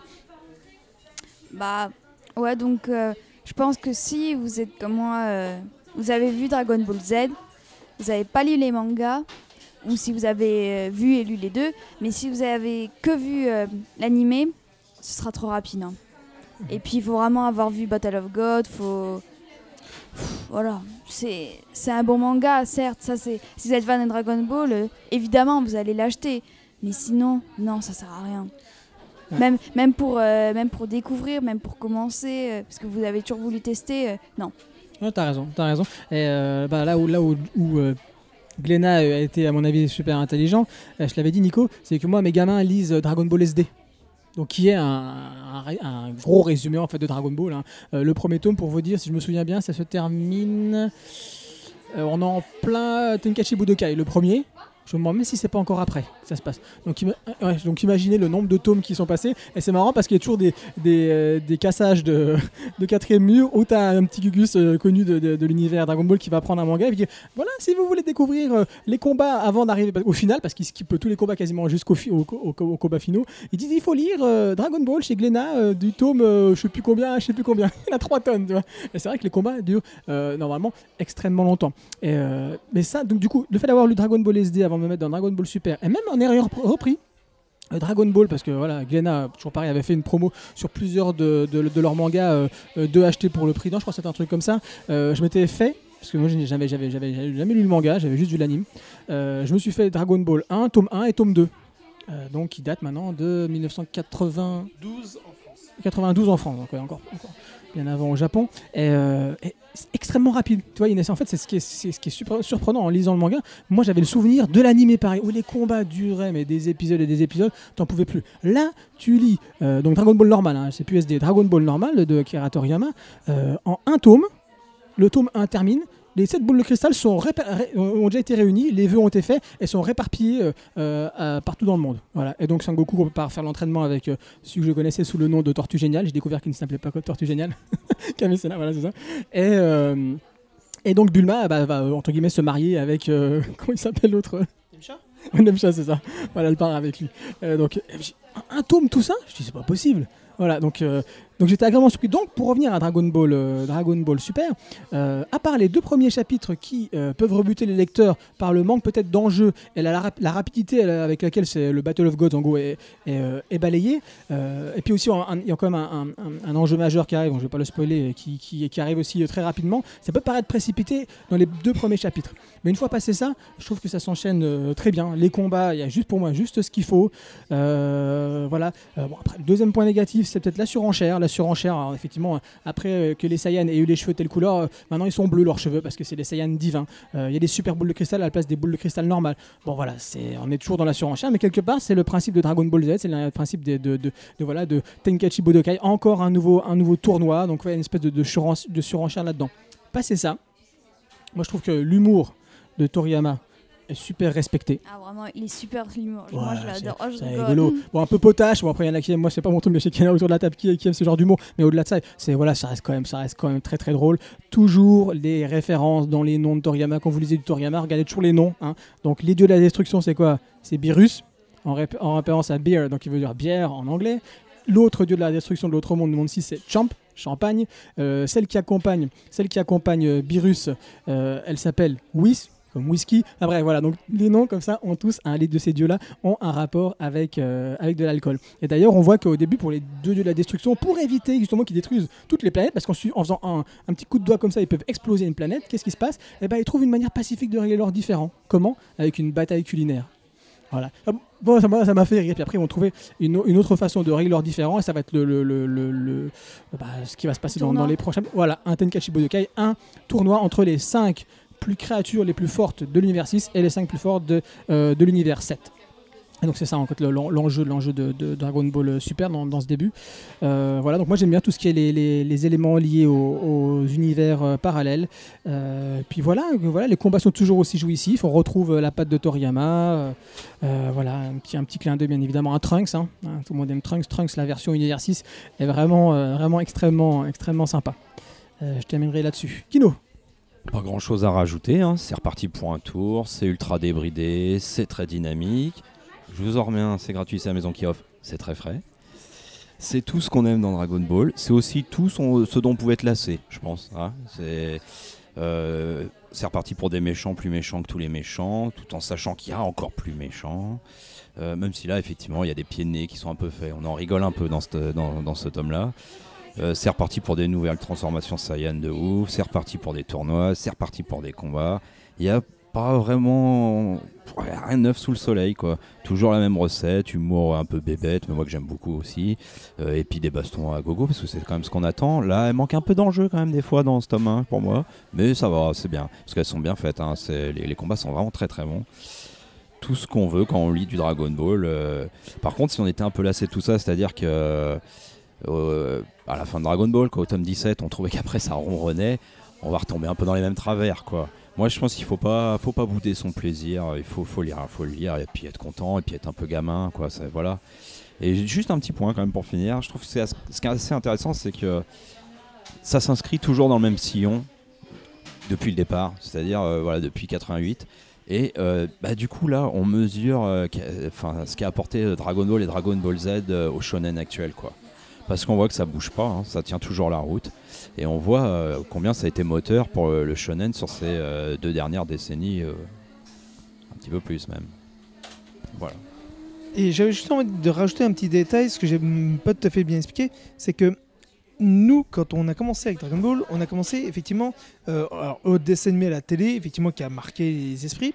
Ensuite, on a eu le, manga et plein de films sont sortis. Sauf qu'au Japon, en 85 est sorti dans Shonen Jump le premier chapitre de septembre 85, le premier chapitre de Dragon Ball. Ensuite est sorti en, en 86 le, le, hum, le, le- le premier manga. Donc, qu'est-ce que je veux dire par là? C'est que d'abord au Japon, c'est sorti en papier. Ensuite, la version animée. Et la version animée a été un rajout et une longueur. Ces longueurs, c'est ce qu'on aujourd'hui on reproche au livre en disant que le livre est trop court par rapport à l'animé. Sauf qu'à l'époque, nous justement, c'était ça. C'est que l'animé était trop long par rapport au manga. On voulait voir le truc dans le manga et on avait plein de hors-série, plein de trucs qui étaient rajoutés. Sauf que là, l'avantage, c'est que c'est dans le sens inverse. Ça permet de reprendre le code épuré euh, du, manga. C'est comme les cailles. Les cailles, on a enlevé, on a épuré les, parties de Dragon Ball Z en enlevant les hors-séries à 90% et en, en gardant le plus proche du manga. C'est pour ça que c'est beaucoup plus court. Et ben, ils ont fait à peu près dans cet esprit-là dans le manga. Et pour ceux qui vont lire le manga, vous allez voir, c'est légèrement différent que la version animée. La version euh, du, manga euh, n'est pas de la même construction. Champa n'a- n'apparaît pas du tout dans la, première saison, parce que là on le voit directement apparaître, et tout ça. Donc ça amène une narration totalement différente. Et c'est ça l'intérêt en fait de ce manga. Donc voilà, je voulais juste terminer dessus, et je vous fais tous les gros, gros, poutous. Oui, des poutous, c'est bien des poutous. Donc c'était Dragon Ball Super de d'Akira Toriyama et dessiné par euh, Toya Taro chez Glénat, bien évidemment. Et on enchaîne avec Desco de Atsushi Kaneko. La guilde, cette société secrète qui fait tomber l'ordre de mort. Les Reapers, ces chasseurs qui exécutent l'ordre et répondent au doux nom de Dead Queen Bee, Black Butcher, Ange Matraqueur et bien sûr Desco, l'ado gothique et mélancolique. Les trophées, ces victimes pas si innocentes que les Reapers viennent moissonner. Bienvenue dans le monde de Desco. Mais Desco vous déteste, comme elle déteste le monde entier. Et même Madame M, celle qui pourvoit à ses besoins en attendant qu'elle soit prête pour une mission toute particulière. Alors Desco. Desco, c'est l'œuvre de Kanako Sensei, qui, lui, il faut le savoir, arrête de lire des mangas à l'adolescence. Il euh, il préfère se consacrer au cinéma. Il est extrêmement influencé, comme vous pouvez le voir dans, ses œuvres précédentes, euh, donc que ce soit Wet Moon ou Soil. Bon, il y a Bambi aussi, mais je préfère parler de Soil et de Wet Moon, extrêmement influencé par le cinéma américain, notamment celui de David Lynch, et par les comics underground. Donc, euh, il cite régulièrement euh, Paul Pope, Euh, même si on peut parler aussi de Charles Burns. Chaque fois, je confonds, c'est bien Charles Burns, Kino? Charles? Charles Burns. C'est bien, je ne me suis pas trompé de prénom. Alors voilà. On va, je vais faire court, hein, euh, on va essayer, c'est pas facile, surtout que c'est une œuvre que euh, j'adore. Je suis un, fanatique de, Kaneko. Euh, on va commencer. La première chose, hein, vous arrivez chez Atu Manga ou chez votre libraire le plus près de chez vous, vous rentrez. Si un nouveau tome vient de sortir et qu'il est mis en avant tout de suite, vous allez voir les couves. Les couves sont d'une violence. C'est pour moi parmi les plus belle couve ou parmi les plus belles couves euh, du marché. Hein, tout, en, bien évidemment, en, noir et blanc. hein. pour ceux qui aiment le tatouage, ça fait extrêmement penser à des tatouages. Oui, Monsieur Kaneko euh, aime le tatouage. hein, il n'est pas non plus couvert de tatouage, mais il aime ça. Il a des amis qui, travaillent dans, euh, dans le domaine. Comme je l'ai dit, c'est l'auteur de Soil, euh, donc qui était sorti chez, chez Ankama, chez Curie, c'est l'édition Curie, c'est ça? Curie, Curie. C'est Curie, hein, c'est ça C'était Curie, voilà. Euh, bah, qui n'existe plus. On peut encore se procurer quelques tomes. hein, euh, il y en avait 11 en tout. 11, et bon, c'est extrêmement compliqué de, de 13, 11 ou 13, euh, de tous se les procurer. Euh, c'est dommage, j'espère que quelqu'un va reprendre. euh, j'espère que quelqu'un- Non, personne va reprendre. Bon, Nico me dit que personne va reprendre. Bambi, c'est pire. Bambi, c'est pire, c'était chez Imacho. Euh, voilà, on- j'ai réussi à me procurer un tome, ouais, super. Bon, bah tant pis, j'aurais, j'aurais pas lu. voilà, j'aurais pu lire quand même Soil en entier et Wet Moon en trois tomes qui est aussi chez Casterman. Et c'est vrai que. Euh, voilà, alors pourquoi ça, nous plaît tant, pourquoi ça me plaît tant C'est, bah, comme vous l'avez compris dès le début, c'est que c'est un- une personne qui, à la base, euh, a arrêté quand même très tôt de lire des mangas et a préféré se consacrer au cinéma. À la base, il voulait être réalisateur, le mec. Et euh, bah, après, retournement des choses, hein, quand il est arrivé à la fac, il est parti faire autre chose et il se retrouve à faire, bah, à faire du manga. Donc il revient quelque part à son amour, euh, son amour premier. Et là, donc une fois passé les couves de ce manga, dès qu'on arrive sur la première séquence, la première séquence, la première séquence, premier chapitre de, de, de Desco, on sait qu'on est face à un auteur qui explore, qui vraiment explore les formes graphiques de la narration. Voilà. C'est vraiment euh, quelque chose qui est là. Donc, exemple, on a ce qu'on appelle un volet naturel, c'est-à-dire qu'on passe d'une séquence, d'un lieu à un autre, à travers des volutes de cigarettes. À un moment donné, une histoire qui est narrée. Hop, euh, le mec est en train de fumer. On voit la fumée qui monte dans une case, tac, et dans, la, dans, la, dans les autres cases. Donc la case se transforme, la, case se transforme en, en, oui, en, en nuages de, fumée. Et c'est dans ces nuages de fumée que va être racontée euh, euh, la, suite, la suite de l'histoire. Donc là, vraiment, on est dans une exploration graphique de, de la narration. Au fur et à mesure, on découvre et on se retrouve dans, le présent. On revient après dans le présent avec des volutes qui bah, reviennent, euh, mais cette fois-ci derrière la nuque du personnage qui était en train de, narrer l'histoire. Euh, et pendant toute la scène, regardez, parce que c'est pas terminé, hein, pendant toute la scène, on voit qu'il y a un truc bizarre dans, l'arrière-plan. Toujours important quand on voit des, séquences d'ensemble, des plans d'ensemble dans l'œuvre de, de Kaneko, toujours bien regarder tout ce qui s'y passe. Hein, parce que certains disent ouais mais le dessin il limite il est un peu léger. Je dis, non, je pense pas qu'on n'a pas lu la même chose. Son dessin est différent, certes, avec beaucoup de noir, beaucoup de contrastes. Oui Inès, tu voulais dire? Il a, il a pas d'assistant derrière.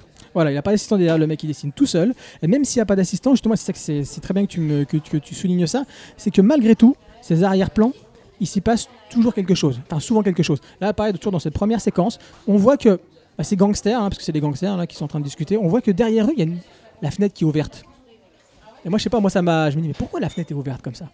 Et en fait, on comprend qu'après, eh ben, il y a quelqu'un, quelqu'un, quelque chose qui va sortir de cette fenêtre-là.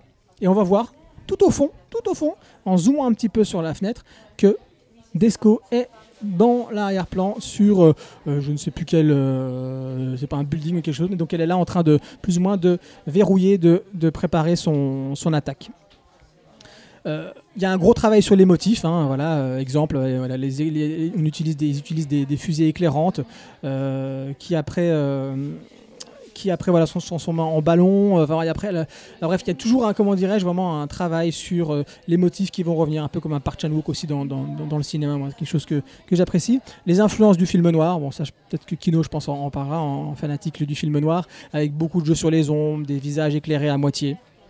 Et là, je vais pas, je vais taquiner un peu, un peu Nico, euh, notre ami Atuman. Pour moi, en termes de narration, je trouve que c'est vraiment l'anti-Ajin. Pourquoi? Parce que là, on t'explique ce que sont les Reapers, hein, donc ces, ces meurtriers là, qui se battent tous pour aller euh, tuer les cibles. Euh, donc on t'explique ce que sont les Reapers, non pour nier juste après leur existence, ou pour dire ah bah tiens j'en suis un, comme dans Hajin ou comme dans un certain nombre de mangas qui sont à mon avis très très mal, qui font, très très mal leur, euh, leur entrée en matière, mais pour faire monter la tension, une vraie montée dans la tension, une peur, et donner une dimension mythique au personnage de à ces êtres qu'on appelle les, les Reapers. Il y a un flou qui est aussi extrêmement important hein, pour créer le mythe autour des personnages quand on ne sait pas vraiment mais quelles sont leurs origines? Quand on dévoile toutes les origines des personnages, après le mythe disparaît quelque part. Là, Desco, on ne connaît pas. On connaît pas véritablement son, son origine. Alors des fois, c'est comme faisait le Joker pour expliquer son, son origine. Voilà, qu'est-ce qu'il faisait Il racontait à chaque fois une histoire différente sur ce que son père avait pu lui faire ou ce qui a pu lui arriver dans la jeunesse. Bah, Desco, c'est pareil, elle dit bah tiens, quand j'étais jeune, été piqué par un serpent dont le venin met 10 ans à agir. Après, elle te dit une sorcière m'a jeté un sort. À chaque fois, elle te réinvente une nouvelle histoire. Et ensuite, je, vais, terminer par là-dessus. Le, euh, bah, bien évidemment, après la demeure, là où, là où habite, euh, là où loge Desco. Elle est logée par Madame M, donc. Euh, c'est un espèce de château gothique comme ça. Entre le château gothique et la maison du rire, on voit qu'il y a des, on voit, vous savez qu'il y a des, des, pièges un petit peu partout dans la maison, comme vraiment une maison, une maison de l'horreur. Et on- comment est-ce qu'on découvre les lieux? Regarde encore, encore une fois l'ingéniosité. Comment est-ce qu'on découvre le lieu? C'est pas dire oh bah ça c'est ça, ça c'est ça, ça c'est ça avec des, des cases différentes. Non non non, on te fait découvrir les lieux par un personnage qui à la base qui est extérieur. Parce que Desco connaît la maison, Madame M connaît la, maison, le croque-mort connaît la, connaît la maison. Et c'est qui? C'est un livreur de pizza. Le pauvre petit gars qui a rien pour livrer sa pizza, qui se retrouve avec des pièges partout, qui se dit mais il va y passer le pauvre. Bon, il meurt pas heureusement pour lui, mais je pense qu'il reviendra plus, il reviendra plus dans, dans cette maison. Et c'est comme ça qu'on va découvrir euh, le lieu. Et donc au fur et à mesure qu'on avance, on voit qu'on est face à une, une relecture que j'ai nommée euh, pour rigoler, gothico-nihiliste de Watchmen un petit peu je trouve. Et vous comprendrez qu'on arriverait au tome 4. hein. Il y a un flashback sur un personnage important qui fait énormément penser au spectre soyeux. Bah, je, suis d'abord euh, entièrement d'accord avec tout ce que tu as dit. Je vais rajouter un ou deux points. Euh, à commencer par, je suis un peu dubitatif sur le, le- le- les intentions réelles de l'auteur à travers son œuvre là. Je sais pas où il veut aller exactement. Ça me dérange pas, hein, c'est au contraire. Euh, on a un démarrage un peu euh, guignolesque, hein, donc tu l'as dit avec des persos euh, tueurs qui s'attaquent à des truands. Les tueurs sont tous plus originaux les uns que les autres, surtout des ados, gamins. hein. Donc ça tourne autour de l'univers adolescent, dans les thématiques, les costumes, les armes, tout ça. Donc c'est très très marrant. Et, et puis d'un coup on découvre Desco, donc une ado, une gamine, on sait pas exactement. Quand même euh, plus que sombre, hein, elle est ultra nihiliste. hein. Et là, moi je trouve que tout de suite, euh, bah, ça change un peu de ton, et puis on perd un peu de notre sourire quand même d'une certaine manière, parce que le côté guignolesque, euh, il commence à perdre euh, un petit peu face à ce personnage-là. quoi. Et je pense que c'est, enfin moi quand je lis, je trouve que c'est vraiment le... c'est- une mécanique qui, repose vraiment sur ce contraste, quoi. Des, méchants, enfin vraiment les, les, truands auxquels on s'attaque, je parle pas des Reapers, hein, sont limite pathétiques, risibles. Les Reapers, ils ont des gadgets tous plus loufoques les uns que les autres. Euh, c'est des tueurs improbables. Mais voilà, face à cette gamine euh, tellement sinistre que ça fait vraiment. euh, Enfin voilà, ça fait vraiment appel à un sentiment de, mal-être, limite de haine chez elle, quoi. Enfin voilà, quand tu disais elle se réinvente une vie, mais c'est surtout elle est en train de s'imaginer en train de mourir tout le temps. Quand elle tue elle pense qu'elle meurt et elle réinvente une nouvelle mort euh, systématique. euh, euh, en plus il y a je, le dis, je le dis pas, oh, bah parce qu'on le voit assez rapidement sur les couvertures, mais enfin bon, elle se voit tout le temps avec un nuage au-dessus d'elle, qui dont elle ne cesse de, calculer le- l'agrandissement et le débit de pluie et tout ça. Enfin, c'est très très très très glauque et, elle retrouve une étincelle de vie bah, quand elle va se mettre à tuer. Quoi. Dès qu'il y a un contrat qui tombe, là c'est reparti, elle, va bien, limite un peu fofolle hein, quand même, un peu exaltée quoi. Euh, sur le côté graphique, euh, bah, pas grand chose à redire. Oui, le style il est très très fort, il est très contrasté, des grands aplats de noir, de blanc. euh, c'est pas, n'y a pas de la trame ici. euh, c'est vraiment, voilà, on n'est pas de gris non plus, il n'y a pas de nuance, c'est noir ou c'est blanc, c'est tout. Avec des, des lumières et donc des ombres très très pensées. Effectivement, le film noir, donc l'expressionnisme allemand aussi, vraiment dans les lieux, la manière dont ils sont éclairés, les déformations des lieux, tout ça, ça, me- ça marche euh, à, fond. Quoi. Je, suis assez d'accord avec tout ce que tu as pu dire, euh, Stan. Et alors surtout, oui, il faut, faut pas se limiter à la, puissance esthétique euh, du, dessin. Effectivement, le, dessin et la narration, quoi. C'est les dialogues, il- c'est pas pas là où il va se passer forcément le plus de choses. Quoi. Faut vraiment regarder l'image, quoi. Euh, je sais pas s'il va y avoir vraiment une intrigue de fond. C'est là où je suis dubitatif réellement. Pour l'instant, en 4 tomes, on suit des missions. Il y a un petit début de quelque chose. J'ai pas l'impression, je vais pas le révéler, mais j'ai pas l'impression que ouais, ça va vraiment donner quelque chose euh, tout de suite. Je pense pas. Et, euh, et en fait, je lisais dans une interview que Kaneko, Kaneko il, bah, il avouait que ce qu'il aimait bien dans, le cinéma, qui donc effectivement reste sa plus grosse influence, euh, hein, tu l'as dit, Lynch, Kubrick, Wells, Fletcher, enfin tout ça, c'est- la phase d'exposition, c'est-à-dire ce premier quart d'heure où on découvre l'univers, le monde dans lequel va se passer l'action. Sauf Et- que là, ça dure trois tomes. Bah voilà, c'est ça. Et il avoue lui-même que bah, ce qu'il voudrait, lui, c'est euh, étaler cette phase d'exposition le plus possible sur une œuvre. Et je pense que c'est un peu ce qu'il est en train de faire avec Desco. Du coup, on se retrouve quand même avec une de ses œuvres les plus abordables, je pense. hein. on va dire les plus carrées. euh, c'est pas, enfin, je sais pas si on peut dire mainstream grand public pour autant. Moi, je pense que c'est lisé par tout le monde. même si ça reste vraiment, enfin on le sent dès qu'on feuillette, ça reste une œuvre d'auteur. C'est pas les canons euh, habituels des, des- des- mangas grand public euh, qu'on va trouver euh, euh, les plus partagés, quoi. Mais c'est vraiment, faut, faut pas, enfin.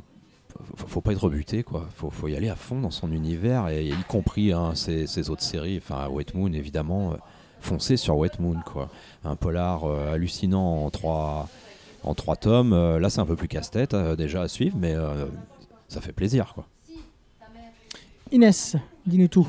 Vous avez tout dit là, donc euh, bah, hum, je devais rajouter quelque chose, euh, je pense que c'est un peu euh, ce genre de manga qu'un fan de comics qui n'a jamais touché au manga pourrait lire, parce que les dessins s'y prêtent.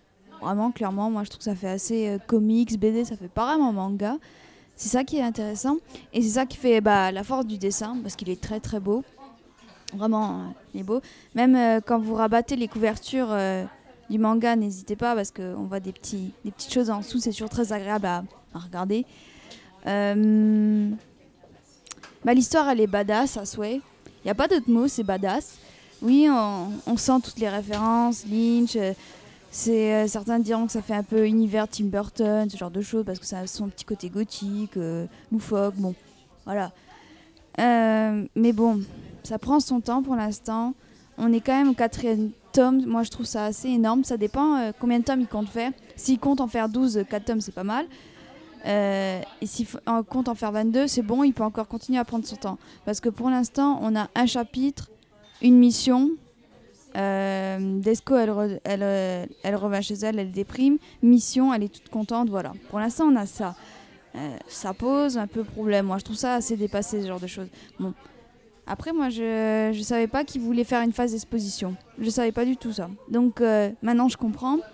Mais pour l'instant, ça prend son temps. Après, les missions, elles ont des intrigues très bonnes. On peut pas dire le contraire.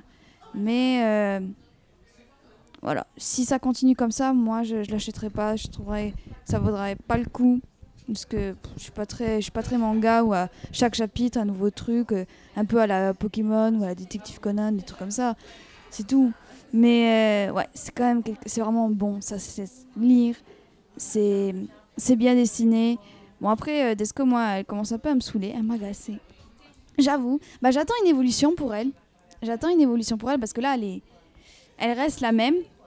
Et, euh, mais bon, lui, ce qu'il arrive à faire à Atsushi Kaneko, c'est qu'il arrive quand même à faire euh, pas mal de petits trucs. on a envie de savoir la suite. hein. Qu'est-ce que c'est la guilde? Qui c'est Madame M? D'où vient Desco? Donc ça, c'est vraiment intéressant. Ça nous pousse à continuer. Après, j'espère juste qu'il va faire une intrigue un peu plus poussée et pas faire euh, un, chapitre, euh, un chapitre, une mission. En tout cas, ça, c'est mon premier Atsushi Kaneko. Euh, je voulais lire Soil et Wet Moon, mais bon, je verrai bien. Wet Moon, tu peux y aller, hein, jette-toi dessus, euh, ça n'a absolument rien à voir, c'est vraiment du, du polar. Après, si t'aimes bien David Lynch en plus, euh, là tu seras euh, comblé. Pour moi, c'est un de mes mangas préférés, euh, Wet Moon. hein.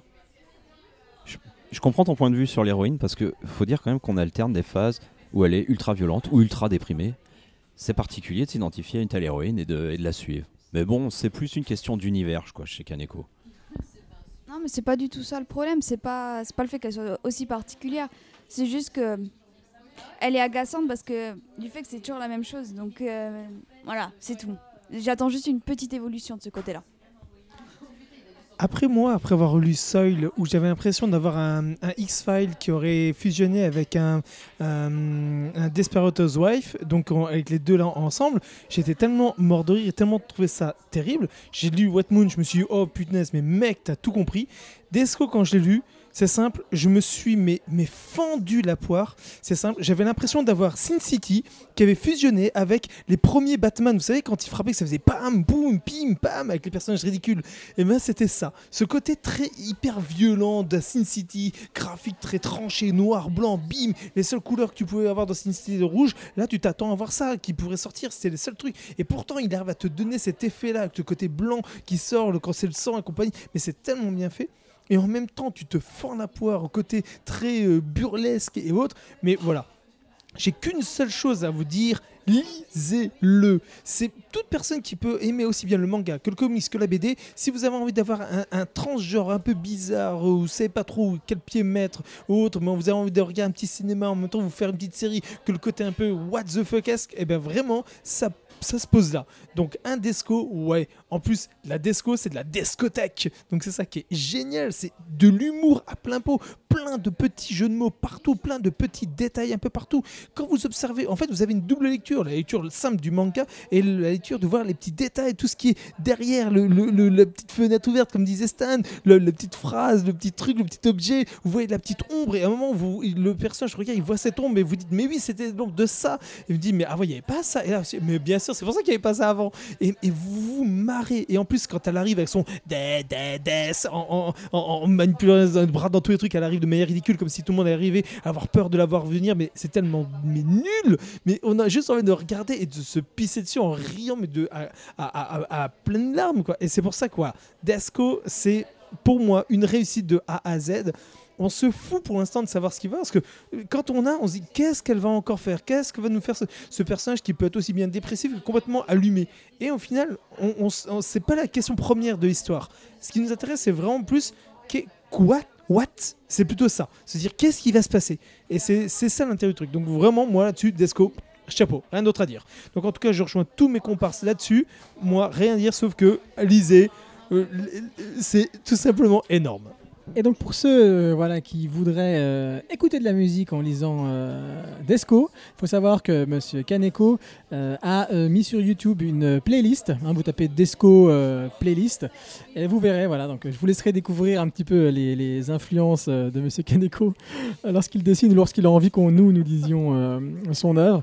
Voilà. Donc je vous rappelle, c'est Desco de Atsushi, Atsushi Kaneko chez Casterman. Et on va terminer notre, euh, nos, chron- nos chroniques avec Junk Love. Junk Love de Chaemin, c'est un manhwa un coréen euh, qui date de 2011. hein. Donc, comme vous l'a dit, on ne traite pas obligatoirement des sorties euh, récentes. Donc de, qui date de 2011 et qui est sorti aussi chez Casterman. Alors pareil, une petite citation. hein. On a commencé avec une citation de Après la pluie, une citation de, de, de- ce manga-là. Une citation, c'est citation de la quatrième de couverture avec laquelle je suis pas tout à fait d'accord, mais on en reparlera après, qui dit Quand la complexité des sentiments amoureux trouve une échappatoire surprenant, un échappatoire surprenant dans la nourriture. Moi, j'aurais plutôt dit un reflet qu'un échappatoire. Mais on en reparlera. Alors, c'est quoi? C'est Ho Gyong. Ho Gyong est mannequin en fac d'art, mais rêve de devenir actrice. Ming Yu est un friteur, bon, c'est un terme, un terme japonais, hein, c'est-à-dire c'est une personne qui vit de petits, de petits boulots, qui a abandonné la fac de droit, mais ne rêve concrètement de rien. Elle l'aime, malgré son manque d'ambition, comme elle aime son riz nature qu'elle mange quotidiennement. Il l'aime, lui, comme il aime changer régulièrement de mets. Allez, à table les furios. On commence par Inès, raconte-nous tout. Alors, Junk Love, jamais un manga ou manga n'a aussi bien porté son titre. Parce que Junk Love, ça veut tout dire. Junk, bah, junk food, quoi. Et La malbouffe. Ouais, et c'est ça ce que c'est euh, leur amour. C'est de la malbouffe. C'est quelque chose déjà de pré-mâché, de très bon en bouche, mais ensuite euh, on regrette parce que c'est gras. Après, euh, on, peut, euh, on peut continuer à avoir faim. des fois, on se dit non, faut que j'arrête. Et finalement, oh, bah, je, vais, je vais y retourner quand même parce que c'était quand même pas mal, etc. C'est ça, en fait, le, ce, manga. C'est, on suit un amour, on suit un couple d'étudiants. Et ce manga, il est dans bah, une, une tranche de vie. Ça, il faut, faut le dire. Il n'y a, il pas grand-chose de, de ouf qui se passe. C'est un peu, si vous aimez tout ce qui est science-fiction, il faut vraiment qu'il y ait un univers derrière de dingue, etc. Non, Jack Love, c'est pas du tout ça. C'est montrer la, beauté, euh, les sentiments dans des choses banales, dans des dessins aussi qui sont très simples. Et Jack Love, ce qui, est magnifique pour moi, c'est que quand on lit, on est dans une bulle. On est vraiment dans une bulle. C'est vraiment très bien fait. Euh, aussi, au niveau de la découpe des chapitres, parce que les chapitres sont découpés déjà en nourriture. Chaque chapitre équivaut à la junk food, à euh, quelque chose qu'ils ont commandé, quelque chose qu'ils ont mangé. euh, voilà, c'est ça équivaut à ça. Mais aussi, ce qui est vraiment très intéressant de ce côté-là, c'est que au début du manga, enfin du manga, on suit l'héroïne. Et ensuite, au bout d'un moment, on va suivre le héros. Donc euh, au début, c'est euh, c'est la fille, ensuite le garçon. Et on va vivre euh, avec le garçon, on va vivre les mêmes situations qu'on a vécues avec la fille. Et ce qui est vraiment intéressant, mais vraiment top, c'est qu'on s'attache au personnage. La personne qu'on a détestée deux chapitres avant, on va, on va commencer à la comprendre. C'est ça qui est dingue. Par exemple, on va, va s'identifier avec l'héroïne. L'héroïne, comme, comme on avait dit dans le résumé, le, le gars, il n'a pas d'ambition. Au final, il vient juste, euh, vient juste vers elle pour, euh, pour manger, pour profiter de son appartement ou de son corps. Et on se dit, ah mais qu'est-ce qu'il est con, vraiment, c'est n'importe quoi ce qu'il fait. On, s'énerve avec elle, mais concrètement, on la comprend. Et arriver à un, autre chapitre où c'est le héros, mais euh, pas, pas du même point de vue, mais toujours la même situation, et ben on se met à sa place. On se dit, ah ouais, c'est vrai, elle est quand même chiante de ce côté-là. Pourquoi elle râle sur ça, c'est n'importe quoi, etc. Et c'est ça qui est bien. C'est vachement bien maîtrisé ce côté-là. Euh, mais Junk Love, c'est pas c'est vraiment vraiment, vraiment pas que ça c'est aussi bah, ça parle de plein de choses ça parle aussi des problèmes des étudiants que enfin des problèmes que les étudiants peuvent avoir par exemple pas assez d'argent du coup euh, elle doit finalement euh, faire des petits boulots euh, elle doit dé- déménager dans un appartement pourri. C'est un peu ça qui touche aussi euh, des fois les étudiants et qui bah, du coup touche en Corée. Alors, Junk Love, un manga que j'ai beaucoup aimé, que j'ai eu un peu de mal à définir, à savoir comment j'allais en parler, parce que c'est un manga qui a un ton qui est pas si dur, pas si violent, avec des dessins limite un peu lèches quand même, voilà, on peut le dire, mais qui décrit, alors, euh, non pas avec pessimisme, mais carrément avec euh, nihilisme, euh, les affres de l'amour. Quoi. Là, c'est, on est, c'est encore plus nihiliste, je trouve, que chez, que chez Desco. hein. Et l'auteur, il s'attaque vraiment à ce que j'aime bien appeler la violence des sentiments. Quoi. Donc effectivement, il y a une construction assez particulière, tu l'as dit Inès, hein, du scénario qui est très éclaté.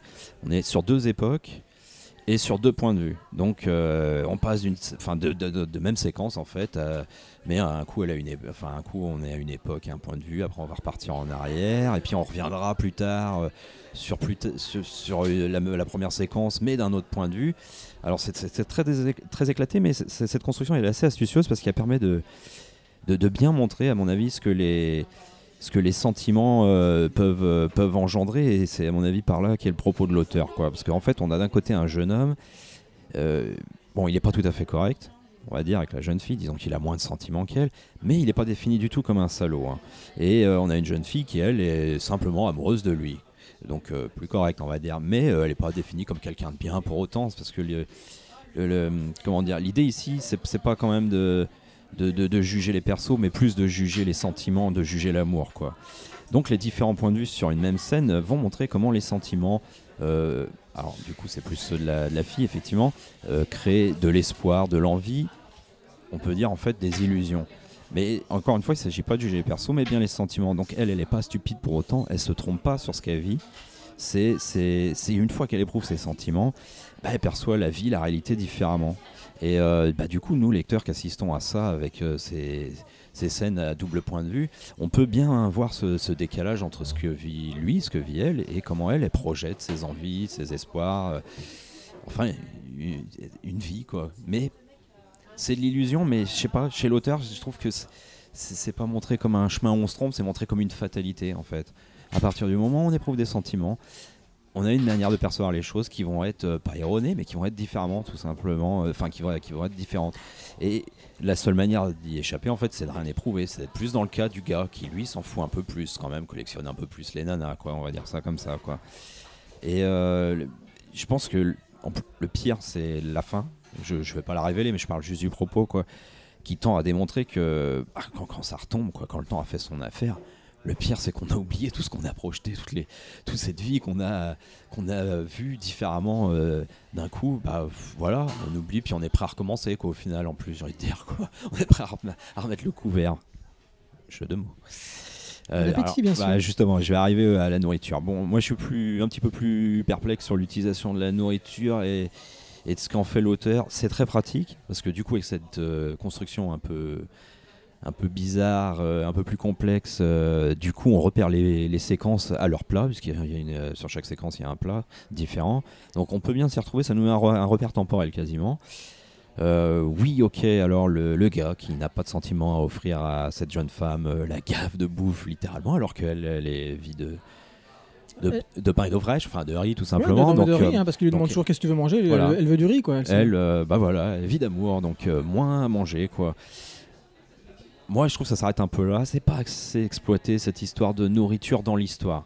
Euh, le parallèle, euh, comme tu l'as décrit au niveau euh, du titre qu'on peut faire entre l'amour et, la nourriture, ça, je, suis tout à fait d'accord. Mais après, vraiment, les plats, la nourriture dans l'histoire, c'est pas assez exploité. Le côté tranche de vie, alors moi, m'a passionné parce que j'aime bien en général le côté tranche de vie, sauf après la pluie, parce que là, y a rien. Et euh, alors ici, c'est pas frais du tout, hein, par contre, hein, comme œuvre. hein. C'est plutôt réchauffé. Ah ouais, carrément. Et euh, donc c'est assez, intéressant parce qu'on peut, ça nous permet de découvrir euh, un pan de la société coréenne, ça va.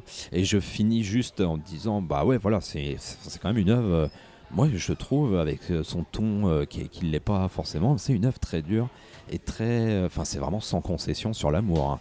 Il laisse euh, peu de place à quelque chose de positif, je trouve, dans son histoire. Si ce n'est que ça peut se répéter, donc ça va. Euh, J'allais quand même dire que cette re- œuvre, elle est vraiment incroyablement maîtrisée, si bien qu'on se dit, mais est-ce que l'auteur, elle a vécu pareil? C'est ça qui est dingue. Et je pense, euh, ce qui est aussi euh, intéressant, c'est que les auteurs, enfin, le lecteur en tout cas, je pense que s'il a vécu une histoire d'amour peut-être un peu pareil, il doit se reconnaître. Et je pense, il va peut-être se rendre compte de ses erreurs s'il a vécu à peu près les mêmes choses. Moi, je trouve ça très intéressant. Je pense que ça peut ouvrir les yeux. Euh, peut-être pas vraiment avec douceur non plus, mais peut-être que ça peut ouvrir les yeux à des lecteurs euh, sur, certaines, choses, sur l'amour. Et je pense que c'est vraiment touchant. Vraiment, c'est touchant. Et puis moi, euh, la nourriture, euh, je pense pas que c'était qu'une base temporelle, parce que c'était aussi le seul moyen pour eux deux bah, de, de se revoir, de se rapprocher. Et puis à un moment, par exemple, elle mange des glaces, et un peu tout comme leur amour, elle commence à avoir mal au ventre tellement qu'elle en a mangé, tellement qu'elle a elle est revenue en fait sur, euh, sur lui, bah, finalement elle en souffre. C'est un peu un parallèle finalement avec euh, ouais, la nourriture. Moi je pense que c'est- une métaphore de leur amour. quoi. Moi je pense, euh, je trouve que c'est bien utilisé. Puis ça permet de découvrir la nourriture coréenne, hein, mine de rien. Après, voilà, il faudrait vraiment qu'ils soient un peu plus connus. Euh, mais je crois qu'il est plus euh, dans le commerce parce que je l'ai trouvé en déstockage, Non, c'est ça exactement. Il est. euh, J'ai regardé sur Amazon. euh, voilà, on le retrouve qu'en en occasion. qu'en occasion. Exactement. D'accord. bah, moi, je vais faire rapide hein, parce que là, on a bien avancé. Euh, oui, donc juste pour dire l'auteur, oui, avait fait- il, avait fait un truc avant euh, en 2006. euh, C'était une œuvre euh, collégiale hein, qui s'appelait Corée. Plusieurs auteurs qui parlaient de, euh, qui avaient fait différentes œuvres, des histoires courtes sur, sur la Corée. Et donc là, voilà, Junk Love en, en 2011 qui est sorti. Alors moi, qu'est-ce que je veux dire Donc pour, euh, pour continuer, pour faire une métaphore filée, hein, euh, pour reprendre la structure narrative, euh, donc on a chez les Japonais, on a ce qu'on appelle les makis. Chez les Coréens, ils ont ce qu'on appelle le kimbap. Kimbap, c'est quoi? Bah, C'est quasiment la même chose. hein, c'est une feuille d'algue, puis le riz, puis à l'intérieur un ingrédient, en gros un ingrédient de, de- votre choix. En ce moment, apparemment, la tendance, d'après ce que je me suis renseigné, la tendance, c'est le thon ou le fromage, j'en sais rien, ce genre de choses. Donc c'est un petit peu une structure qu'on a comme ça. hein, euh, moi, je trouve dans, dans une structure, fameuse structure narrative dont tout le monde parle, parce que c'est le tour de force de, de- ce manga. C'est un peu une structure narrative en kimbap, hein, où tu as la feuille d'algue, tu as le riz, puis après les ingrédients, puis ça revient toujours un petit peu comme ça, comme euh, c'est cyclique, ça revient à plusieurs endroits. Donc c'est des repères temporels, on est d'accord. Ça permet aussi de, de- de- changer de point de vue changer de point de vue par rapport à un même, euh, un même événement. Alors moi, c'est marrant, hein, vraiment, je trouve ça super marrant de ta, lecture, Inès, euh, de, euh, bah, voilà, de ces de, de- des différents points de vue sur le même événement, sur la même situation. Moi, le mec, je l'exècre. Je l'exècre, ce mec. Pour moi, il est, il est, il est à vomir. C'est tout ce que je déteste chez un, un être humain masculin dans une relation amoureuse. Quoi, tu vois moi, je- voilà. peut-être que je me projette, mais d'un autre point de vue, justement. Je me dis, si ma fille rencontre un mec comme ça, mais je crois que voilà, j'espère que ce podcast ne sera pas utilisé contre moi plus tard. Je crois que le mec, je le défeneste, quoi. J'arrive, c'est terminé, Mais quoi. il est quand même pas montré comme un salaud. Ah non, non, On pas- nous le montre assez ne- de manière assez neutre. mais c'est ça, c'est mais ça tout qui est fait, intéressant. tout à fait. On, on- on est d'accord, mais pour moi, c'en est un malgré tout. Oui, mais, oui, on est euh, d'accord là-dessus. Mais ouais, non, attends, c'est, c'est- c'est- ouais, c'est autrement, jamais, jamais on aurait été amis à la fac, hein, lui c'est pas possible. Quoi. C'est des mecs, euh, voilà, ils prêtent ils- aucune attention aux aides qui sont autour d'eux, ils pensent qu'à eux. Quoi. C'est, ils pensent qu'à la bouffe, ah bah, c'est bon, on a, on, a, on, a, ah, on a fait une petite partie de jambon à l'air, bah maintenant on va, aller, on va aller manger un coup. hein. Mais- C'est toujours comme ça, c'est toujours c'est le côté psychique de la chose. Donc même si on change pour moi les points de vue, euh, pff, ah oui, ah oui, ah oui, alors ça, ses parents, hein, on s'est expliqué, hein, voilà, ses parents à un moment donné euh, euh, n'ont peut-être pas assez considéré ou n'ont pas machin, essaient de trouver, des- pour moi c'est trouver des excuses à, à des comportements qui pour moi sont inacceptables. Euh, c'est vrai qu'on est dans une société où on est toujours en train de, de- de- on construit des profils de victimes. hein, on revient euh, du fameux film Martyr. on- la société est faite de telle sorte que on ne fabrique plus que des victimes. Vous regardez le film Martyr, grand film. Euh, et c'est ça, c'est exactement ça. C'est qu'on a l'impression que ce sont tous des pauvres victimes. Non, mon gars, à un moment donné, tu fais des choix, tu la traites comme je sais pas quoi. Et ben voilà, et à un moment donné, elle, elle fait sa vie. Et heureusement, à un moment donné, elle fait sa vie. hein, je ne dis pas comment, mais heureusement quelque part. Oui, Kino, tu voulais Mais dire je pense qu'elle est aussi perso, euh, elle s'occupe autant d'elle-même que lui s'occupe que de lui, parce que elle, elle s'occupe de ses sentiments à elle, et elle ne voit pas que lui n'en a pas. C'est- bien là que je trouve qu'il est quand même très très nihiliste quoi. C'est il n'y a pas de il a pas d'existence du nous chez lui quoi. C'est que du jeu quoi qui s'entrechoque quoi. Ou, pas d'ailleurs, qui s'ignore presque par moment quasiment. Mhm. Euh, je voulais aussi dire euh, une des deux dernières. Je vais dire deux choses, après on va, passer à, au total est crazy. Euh, la première chose, c'est quoi? C'est que la fameuse structure, la fameuse structure euh, donc en Kimpam, comme je l'avais dit, marche super bien sur la première moitié, voire les, deux tiers de l'œuvre. C'est-à-dire qu'à un moment donné, quand tu arrives à deux tiers du bouquin, où toute l'histoire est racontée comme ça, avec des changements temporels, on repart en avant, on repart en arrière, on change de point de vue, machin, c'est super bien les deux, la, moitié du bouquin. Puis alors, vers la fin, je commence à en avoir marre, parce que c'est un one-shot, hein. un, pavé, ça se lit vite et bien, mais euh, voilà, à un moment donné, c'est bon, on a compris, on a compris euh, ton procédé, on a vu à quoi il servait, maintenant, fais avancer l'histoire, fais passer vers quelque chose d'autre. Et il faut attendre le- les deux, derniers chapitres à peu près, pour qu'il vraiment la situation évolue et qu'on parte vers quelque chose d'autre. Et moi, j'ai trouvé ça... euh, voilà, à un moment donné, c'est comme si un petit peu t'as le serpent qui se mord la queue, t'as trouvé une, astuce, enfin trouvé. Utilises une astuce qu'on a déjà vu maintes fois dans le cinéma, tu le fais dans ton, dans ton, dans ton one shot, et au bout d'un moment, ça devient, ça devient, euh, comment dirais-je, euh, tu as une sorte de, de dégoût, enfin une sorte de, voilà, Kino. Je suis d'accord, il y a une espèce de ventre mou à un moment donné, mais il est nécessaire. C'est celui de l'histoire d'amour, tout simplement. C'est là une phase un peu comme ça non, mais c'est vraiment la de technique. flottement. Ouais, Je suis d'accord, mais c'est la technique utilisée qui, qui, qui provoque justement ce ras-le-bol quelque part. Oui, ah, d'accord, dans ce sens. C'est dans ce sens-là que je voulais dire ça. Voilà. Et puis pour euh, pour euh, pour, oui, pour pour terminer, hein, je voilà, on va, je vais ouvrir vers autre chose. Euh, pour, pour ceux qui connaissent aussi le- un petit peu le cinéma coréen, cinéma d'auteur, un petit peu autorisant comme ça, donc qui raconte voilà des, des, des, des péripéties, enfin pas des péripéties, mais des histoires amoureuses, des déconvenues et tout ça. Euh, je, vous conseille, mais euh, je pense qu'un certain nombre d'entre vous ont déjà entendu parler, un réalisateur qui s'appelle Kim Ki-duk. Kim Kida, ça se prononce en, en coréen. Euh, et je vous, renverrai, je vous renverrai tout particulièrement vers un film qui s'appelle Bad Guy.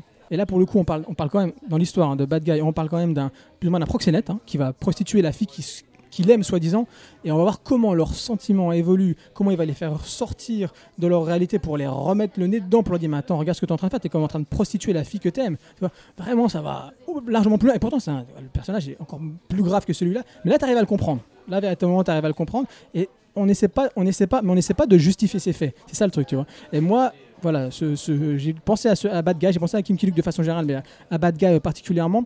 Et voilà, je, conseillerais pour ceux qui, aiment ce genre d'œuvre, c'est coréen aussi, euh, de regarder euh, ce film, donc qui s'appelle Bad Guy. Donc Junk Love, euh, Junk Love, je répète, de Jaemin, euh, chez Casterman, donc apparemment n'est plus euh, disponible, hein, mais vous pouvez le trouver euh, euh, d'occasion chez Nose ou autre. voilà. Et c'est l'heure du Totally Crazy, l'instant où chaque mois nous vous faisons part de nos découvertes extra manga les plus folles.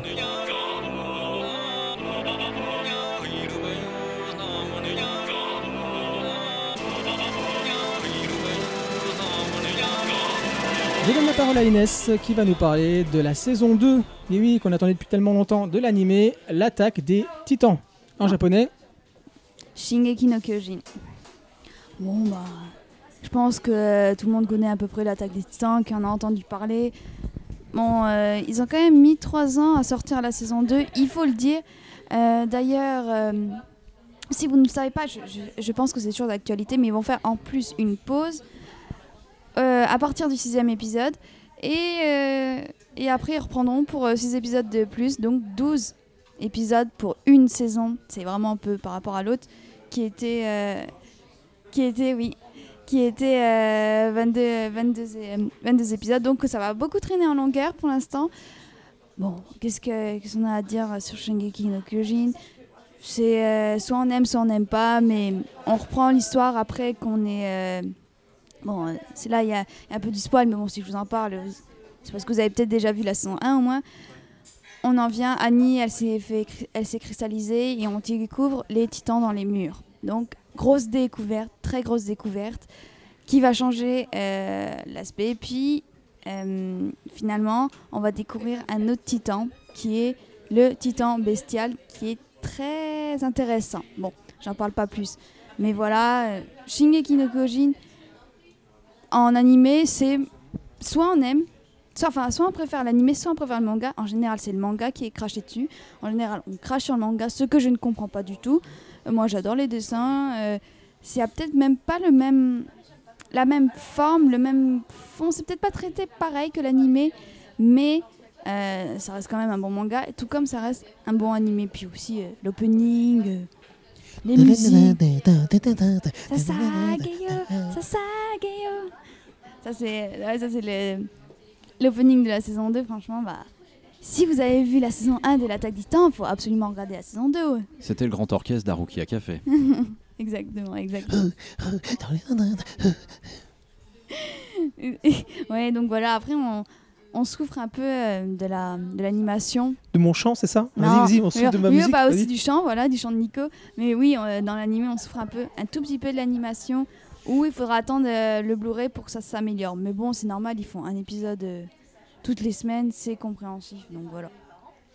Et je reprends par rapport à ce que disait Inès sur les épisodes. Il faut savoir qu'actuellement au Japon, les... je l'avais dit dans un précédent euh, Haruka Café, euh, le... les studios n'ont pas d'argent.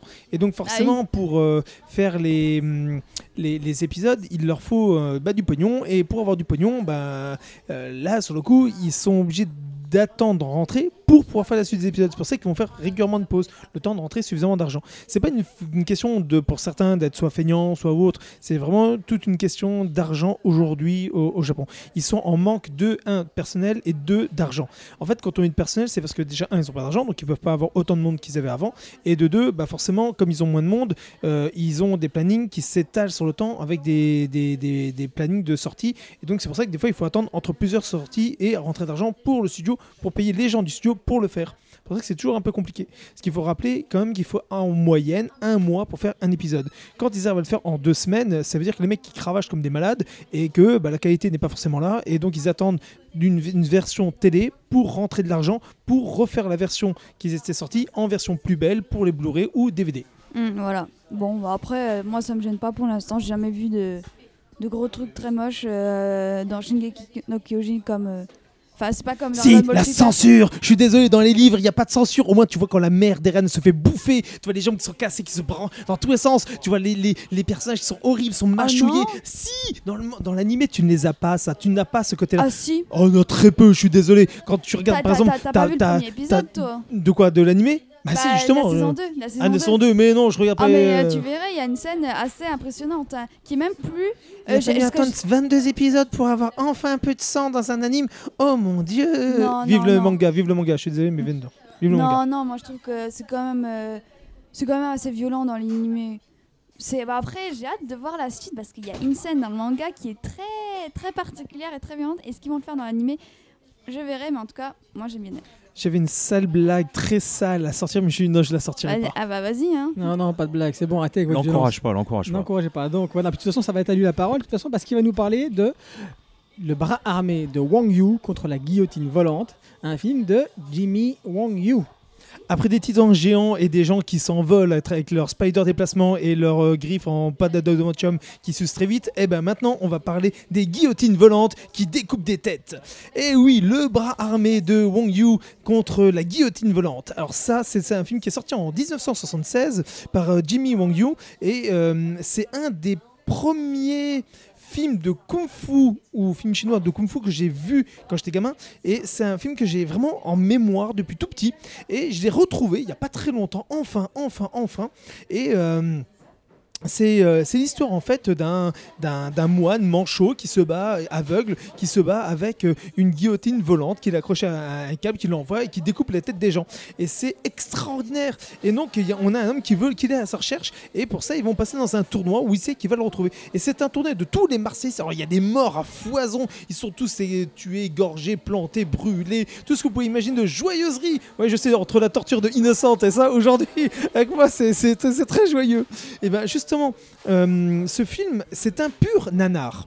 C'est un pur, pur film, mais complètement nanardesque dans, dans le domaine des films chinois, des films de kung-fu avec des bruitages quand ils font de paf, pif, bouf. Et c'est très rigolo, mais en même temps, c'est hum, justement très caractéristique des films euh, chinois de l'époque où on avait ces, gestes très, euh, très chorégra- cho- chorégraphiés, où on avait ces, ces prises, ces techniques, ces, ces mises en place, ces, ces poses. Quand on regarde euh, Blood and Steel, on retrouve la plupart de ces poses justement dans ces films de, kung-fu de l'époque. Et justement, c'est ce qui m'avait donné euh, le- l'envie, moi en plus à l'époque, de, de, me lancer dans, dans les, dans, dans, les arts martiaux. Et, en, voyant ça, en voyant des sauts, des trucs les plus improbables possibles, imaginables, et couper des têtes, ça c'est un autre détail, on est, d'accord. Mais sans, sans justement ce côté exagéré des bruitages, c'était cette, euh, cette légèreté, c'est tout technique, euh, tout ce qui nous donnait envie dans un cinéma de voir cette avec humour ces techniques de n'importe quoi, mais en même temps ces combats grandioses avec des, armes, des marseillistes extraordinaires. Et bien justement, le bras armé de Wang Yu contre la guillotine volante réunit tout ce qui peut être nanardesque dans les stéréotypes d'un film de kung-fu avec une bonne histoire et des martialistes dans tous les styles de combat. C'est ça qui est très fort dans ce film. Donc je vous le conseille. Si vous avez l'occasion, si vous avez envie de vous marier et de voir un peu ce qui a inspiré la plupart des, œuvres, même que ce soit en film, en, livre ou autre, regardez le bras armé de Wang Yu contre la guillotine volante. Je vous le conseille, verrez, il est vraiment très très drôle et nanardesque à souhait. On va enchaîner de toute façon avec encore un film. Euh, bah voilà, un film chinois et c'est Kino qui va nous en parler. C'est The Blade de Tsoyark. hongkongais, puisqu'il date de 1995. Bah oui, Blood and Steel oblige, euh, on reprend les classiques, quoi. Euh, sûrement un de mes films préférés de- dans, dans le hongkongais. C'est un remake du film de Chang Che de 67, euh, Un seul bras les tue à tous. C'est sur le mythe du sabreur manchot. Alors pour l'histoire vite fait, euh, on a Ding Hon euh, qui est un forgeron qui apprend la mort de son père. Il va essayer de le venger. Il part pour retrouver son meurtrier. Il est attaqué par des bandits. Dans le combat, il perd un bras et il est recueilli euh, et il doit développer pendant sa convalescence, enfin un peu après sa convalescence, une nouvelle technique de combat bah, en étant manchot, quoi. Comment tenir une épée quand on a perdu son bras. Et euh, pendant, ce temps-là, la fabrique d'épées où il travaillait est attaquée par des pillards, avec à leur tête le tueur de son père. Donc voilà, il va pouvoir identifier le tueur et partir euh, pour le combattre.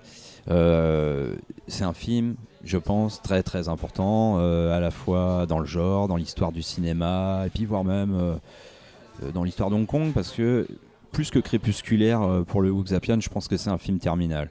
Il faut voir que c'est Tsuyark, qui est donc, pour moi, un des plus grands réalisateurs du cinéma hongkongais de cette époque-là. Il y a des dératés chez lui, mais c'est lui qui est moteur, vraiment. Parce que déjà, il est producteur, il produit tout le monde quasiment. Et puis parce que c'est- lui l'invention, c'est lui la créativité, c'est lui qui a lancé la nouvelle vague chinoise au début des années 80, qui a renouvelé le genre du Wuxapian et qui est en train de la terminer avec ce film-là. Parce que on est en 95, on est à la veille de la rétrocession de Hong Kong à la Chine et tout le monde a peur. Personne ne sait ce qui va se passer. On leur promet que les lois vont durer, seront les mêmes pendant 50 ans, mais pour de vrai, tout le monde a peur. D'ailleurs, quasiment euh, une grande partie de l'industrie euh, cinématographique chinoise a foutu, enfin pardon, a foutu le camp en Amérique euh, juste avant, dont Tsuyark. Et euh, bon, pour certains, des gens comme Christophe Gans par exemple, le cinéma hongkongais, c'est c'est le cinéma qui a conclu le, le- le siècle précédent. C'est le cinéma le plus inventif, euh, qui, a, trouvé des, nouvelles formes de langage, euh, avec Tsuyark en tête évidemment. Si on part de ce principe-là, on, peut dire presque que The Blade de Tsuyark, c'est le dernier film du siècle précédent. On peut y aller, allons-y clairement. C'est c'est vraiment, euh, voilà, c'est un film euh, très très dur, très nihiliste. Là, on peut encore utiliser le mot. hein, là, c'est voilà, plus frais du tout. hein. C'est de moins en moins frais cette émission. On avait commencé gentiment, mais ça finit très mal. Euh, très très dur, très très violent, un monde anarchique, sans, loi, sans, sans repères, euh, où tout le monde se tape dessus. Et après, d'un point de vue euh, bah, cinéma, c'est un des cinémas les plus libres qu'on, qu'on- qu'on- que moi, que j'ai, que j'ai pu voir en fait, hein, tout simplement, y compris encore aujourd'hui. Et, et- que Sweark a su renouveler. Alors là, on est dans un de ces films. euh, Il y a des films des fois hein, sur. alors, qui dit liberté, c'est liberté à tous les niveaux. Kong, hein. C'est liberté sur le scénario, c'est liberté sur les conditions de tournage, et des fois ça se voit, c'est liberté sur la technique, sur la qualité de, l'image qu'on a à l'écran et tout. Mais là, on est dans ces films les plus contrôlés. hein. Il y en a plusieurs quand même où on a un haut niveau euh, à, tous les, sur tous les plans. Et euh, voilà. Enfin là, c'est on, est à l'apogée, quoi. C'est une caméra folle, des lumières super travaillées, un jeu d'acteur qui est moins caricatural que dans certains autres films parce que il n'y a pas d'humour du tout. Ça, ça joue quand même hein, par rapport à, je sais pas, des fois ça peut des fois un peu choquer. Dans, euh, je sais pas, il était une fois en Chine, les phases d'humour, voilà, l'humour chez les asiatiques est assez, euh, est assez caricatural. Enfin, euh, il faut en faire des caisses. Là, non. Là, c'est dur, c'est violent, c'est noir. C'est très très bien si vous voulez voir un, un splendide euh, film de, de, de chevaleresque, d'épée, de, sabre. Enfin, le sabre, c'est en général plus chez les, chez les japonais. Mais euh, voilà, n'hésitez pas. Alors, il faut le trouver quoi maintenant. Euh, parce que c'est chez HK Vidéo, hein, la collection de Christophe Gans. C'est sorti il y a un moment, donc euh, il y en a plus trop. Mais n'oubliez pas hein, quand même, parce qu'on dit souvent euh, ou, ou vous débrouillez, vous piratez, mais faut pas le dire trop fort, ou euh, vous trouvez quelqu'un qui l'a. Mais il y a aussi les médiathèques où on peut aller voir des films avec un abonnement pas cher dans vos médiathèques les plus proches de chez vous. N'hésitez pas. The Blade. Pour ceux qui ne connaissent pas, il n'y a pas euh, Wesley Snipes dedans. C'est pas le même film. C'est The Blade, pas Blade. Tu as bien fait, de rappeler Kino. Et donc pour terminer, moi je vais vous parler de Marco Polo. Pourquoi est-ce qu'il nous parle de Marco Polo? Et Marco Polo, vous savez, la série Netflix. Euh, donc c'est une série de John Fusco. Alors qui est John Fusco? C'est le scénariste de Spirit. Bon oui d'accord, Spirit, le dessin animé, c'est pas flamboyant. Hidalgo, oh encore une sorte de cheval. Ou encore Tigre Dragon 2. Ah oui, et là ça fait très mal. Aïe aïe aïe. Ah oui, ça fait très très mal. Tigre- Juste, hein, parce que je fais un petit pont entre Tigre et Dragon et euh, The Blade. Euh, The Blade est tellement terminal que dans les films de Ouzapian, derrière, il n'y a pas eu grand chose. Alors, effectivement, les incidents politiques de rétrocession jouent, mais il aurait quand même fallu attendre au moins 5 ans avec Tigre et Dragon pour voir le genre se renouveler quand même. Mm. Et puis, alors, euh, replonger avec Tigre et Dragon 2, quoi. Ouais, alors Tigre Dragon 2, tout le monde, enfin, on n'en a pas besoin, hein, très clairement, c'est pas pourquoi, mais c'est toujours pareil, c'est la politique Netflix hein, qui, qui veut faire plaisir à ses abonnés. euh, voilà, quand ils voient que beaucoup de personnes aiment des films chinois ou leur disent voilà, on aime bien Tigre et Dragon, euh, bah, ils vont dire bah, tiens, on va faire la suite. Donc il y a Donnie Yen, certes, dedans, il y a Michel Yao qui revient, mais c'est vraiment, c'est vraiment, c'est du nanar, quoi. C'est très, très mauvais pour vous dire, je n'ai même pas, je suis même pas allé jusqu'à la fin. Ça m'arrive rarement, ça. Donc c'est vraiment extrêmement, extrêmement mauvais. Et sur les conseils de Pierre aussi, euh, je n'avais pas revu le premier justement pour ne pas euh, pour ne pas être déçu euh, par- avec la comparaison avec la suite donc voilà donc comme ça, bref donc voilà c'est le scénariste de, de ces trois œuvres là notamment John Fusco série produite par Netflix et par la Weinstein Company hein, les frères Weinstein que vous connaissez pour les Scream pour les films de Tarantino notamment voilà aux États-Unis Euh, c'est une série en deux saisons à la base elle aurait dû faire plus mais Netflix a décidé d'arrêter parce que c'est une série qui coûtait extrêmement cher et que voilà ça ne marchait pas très bien les critiques se sont hein, pas mal déchirées eux dessus ça a commencé en 2014 et donc elle vient de s'arrêter en 2016 avec la saison, euh, la saison 2 euh, qui est sortie. Alors qu'est-ce que Marco Polo? Pourquoi je vous parle de Marco Polo? Donc c'est une série qui se passe au XIIIe siècle.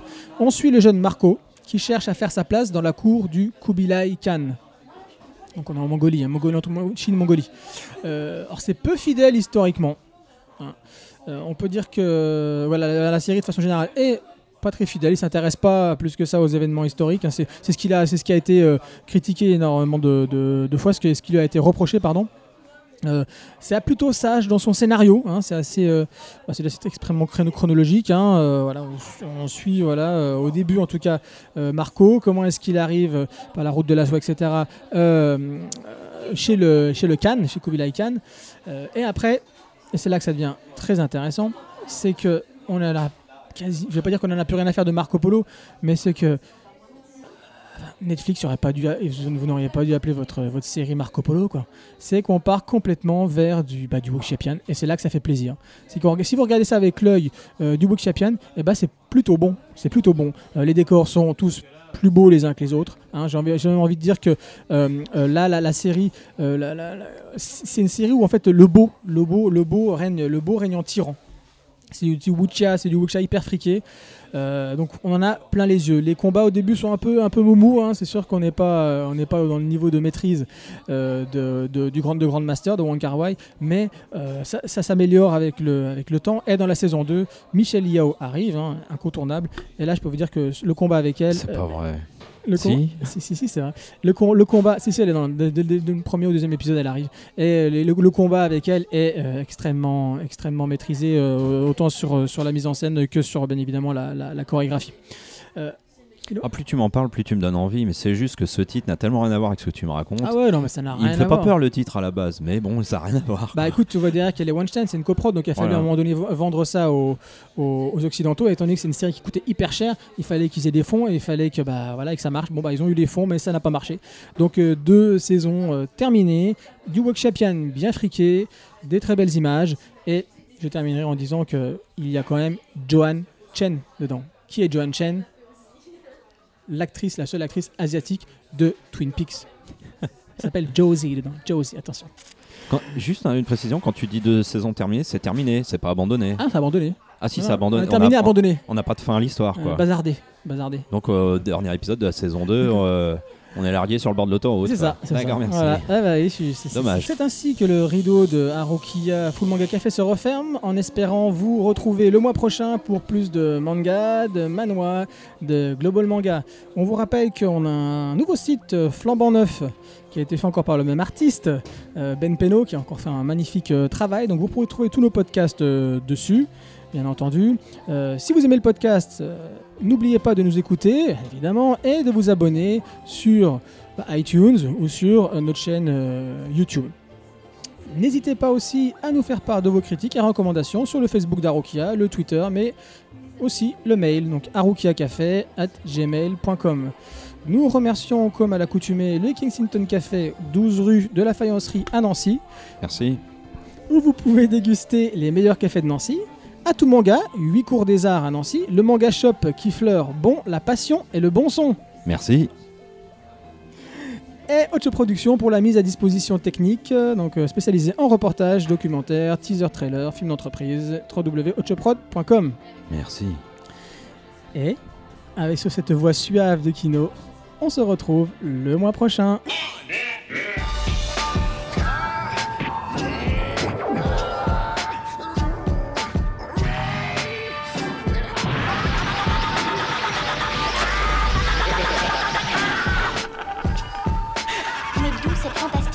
Connaissance et cette énergie peuvent-elles venir?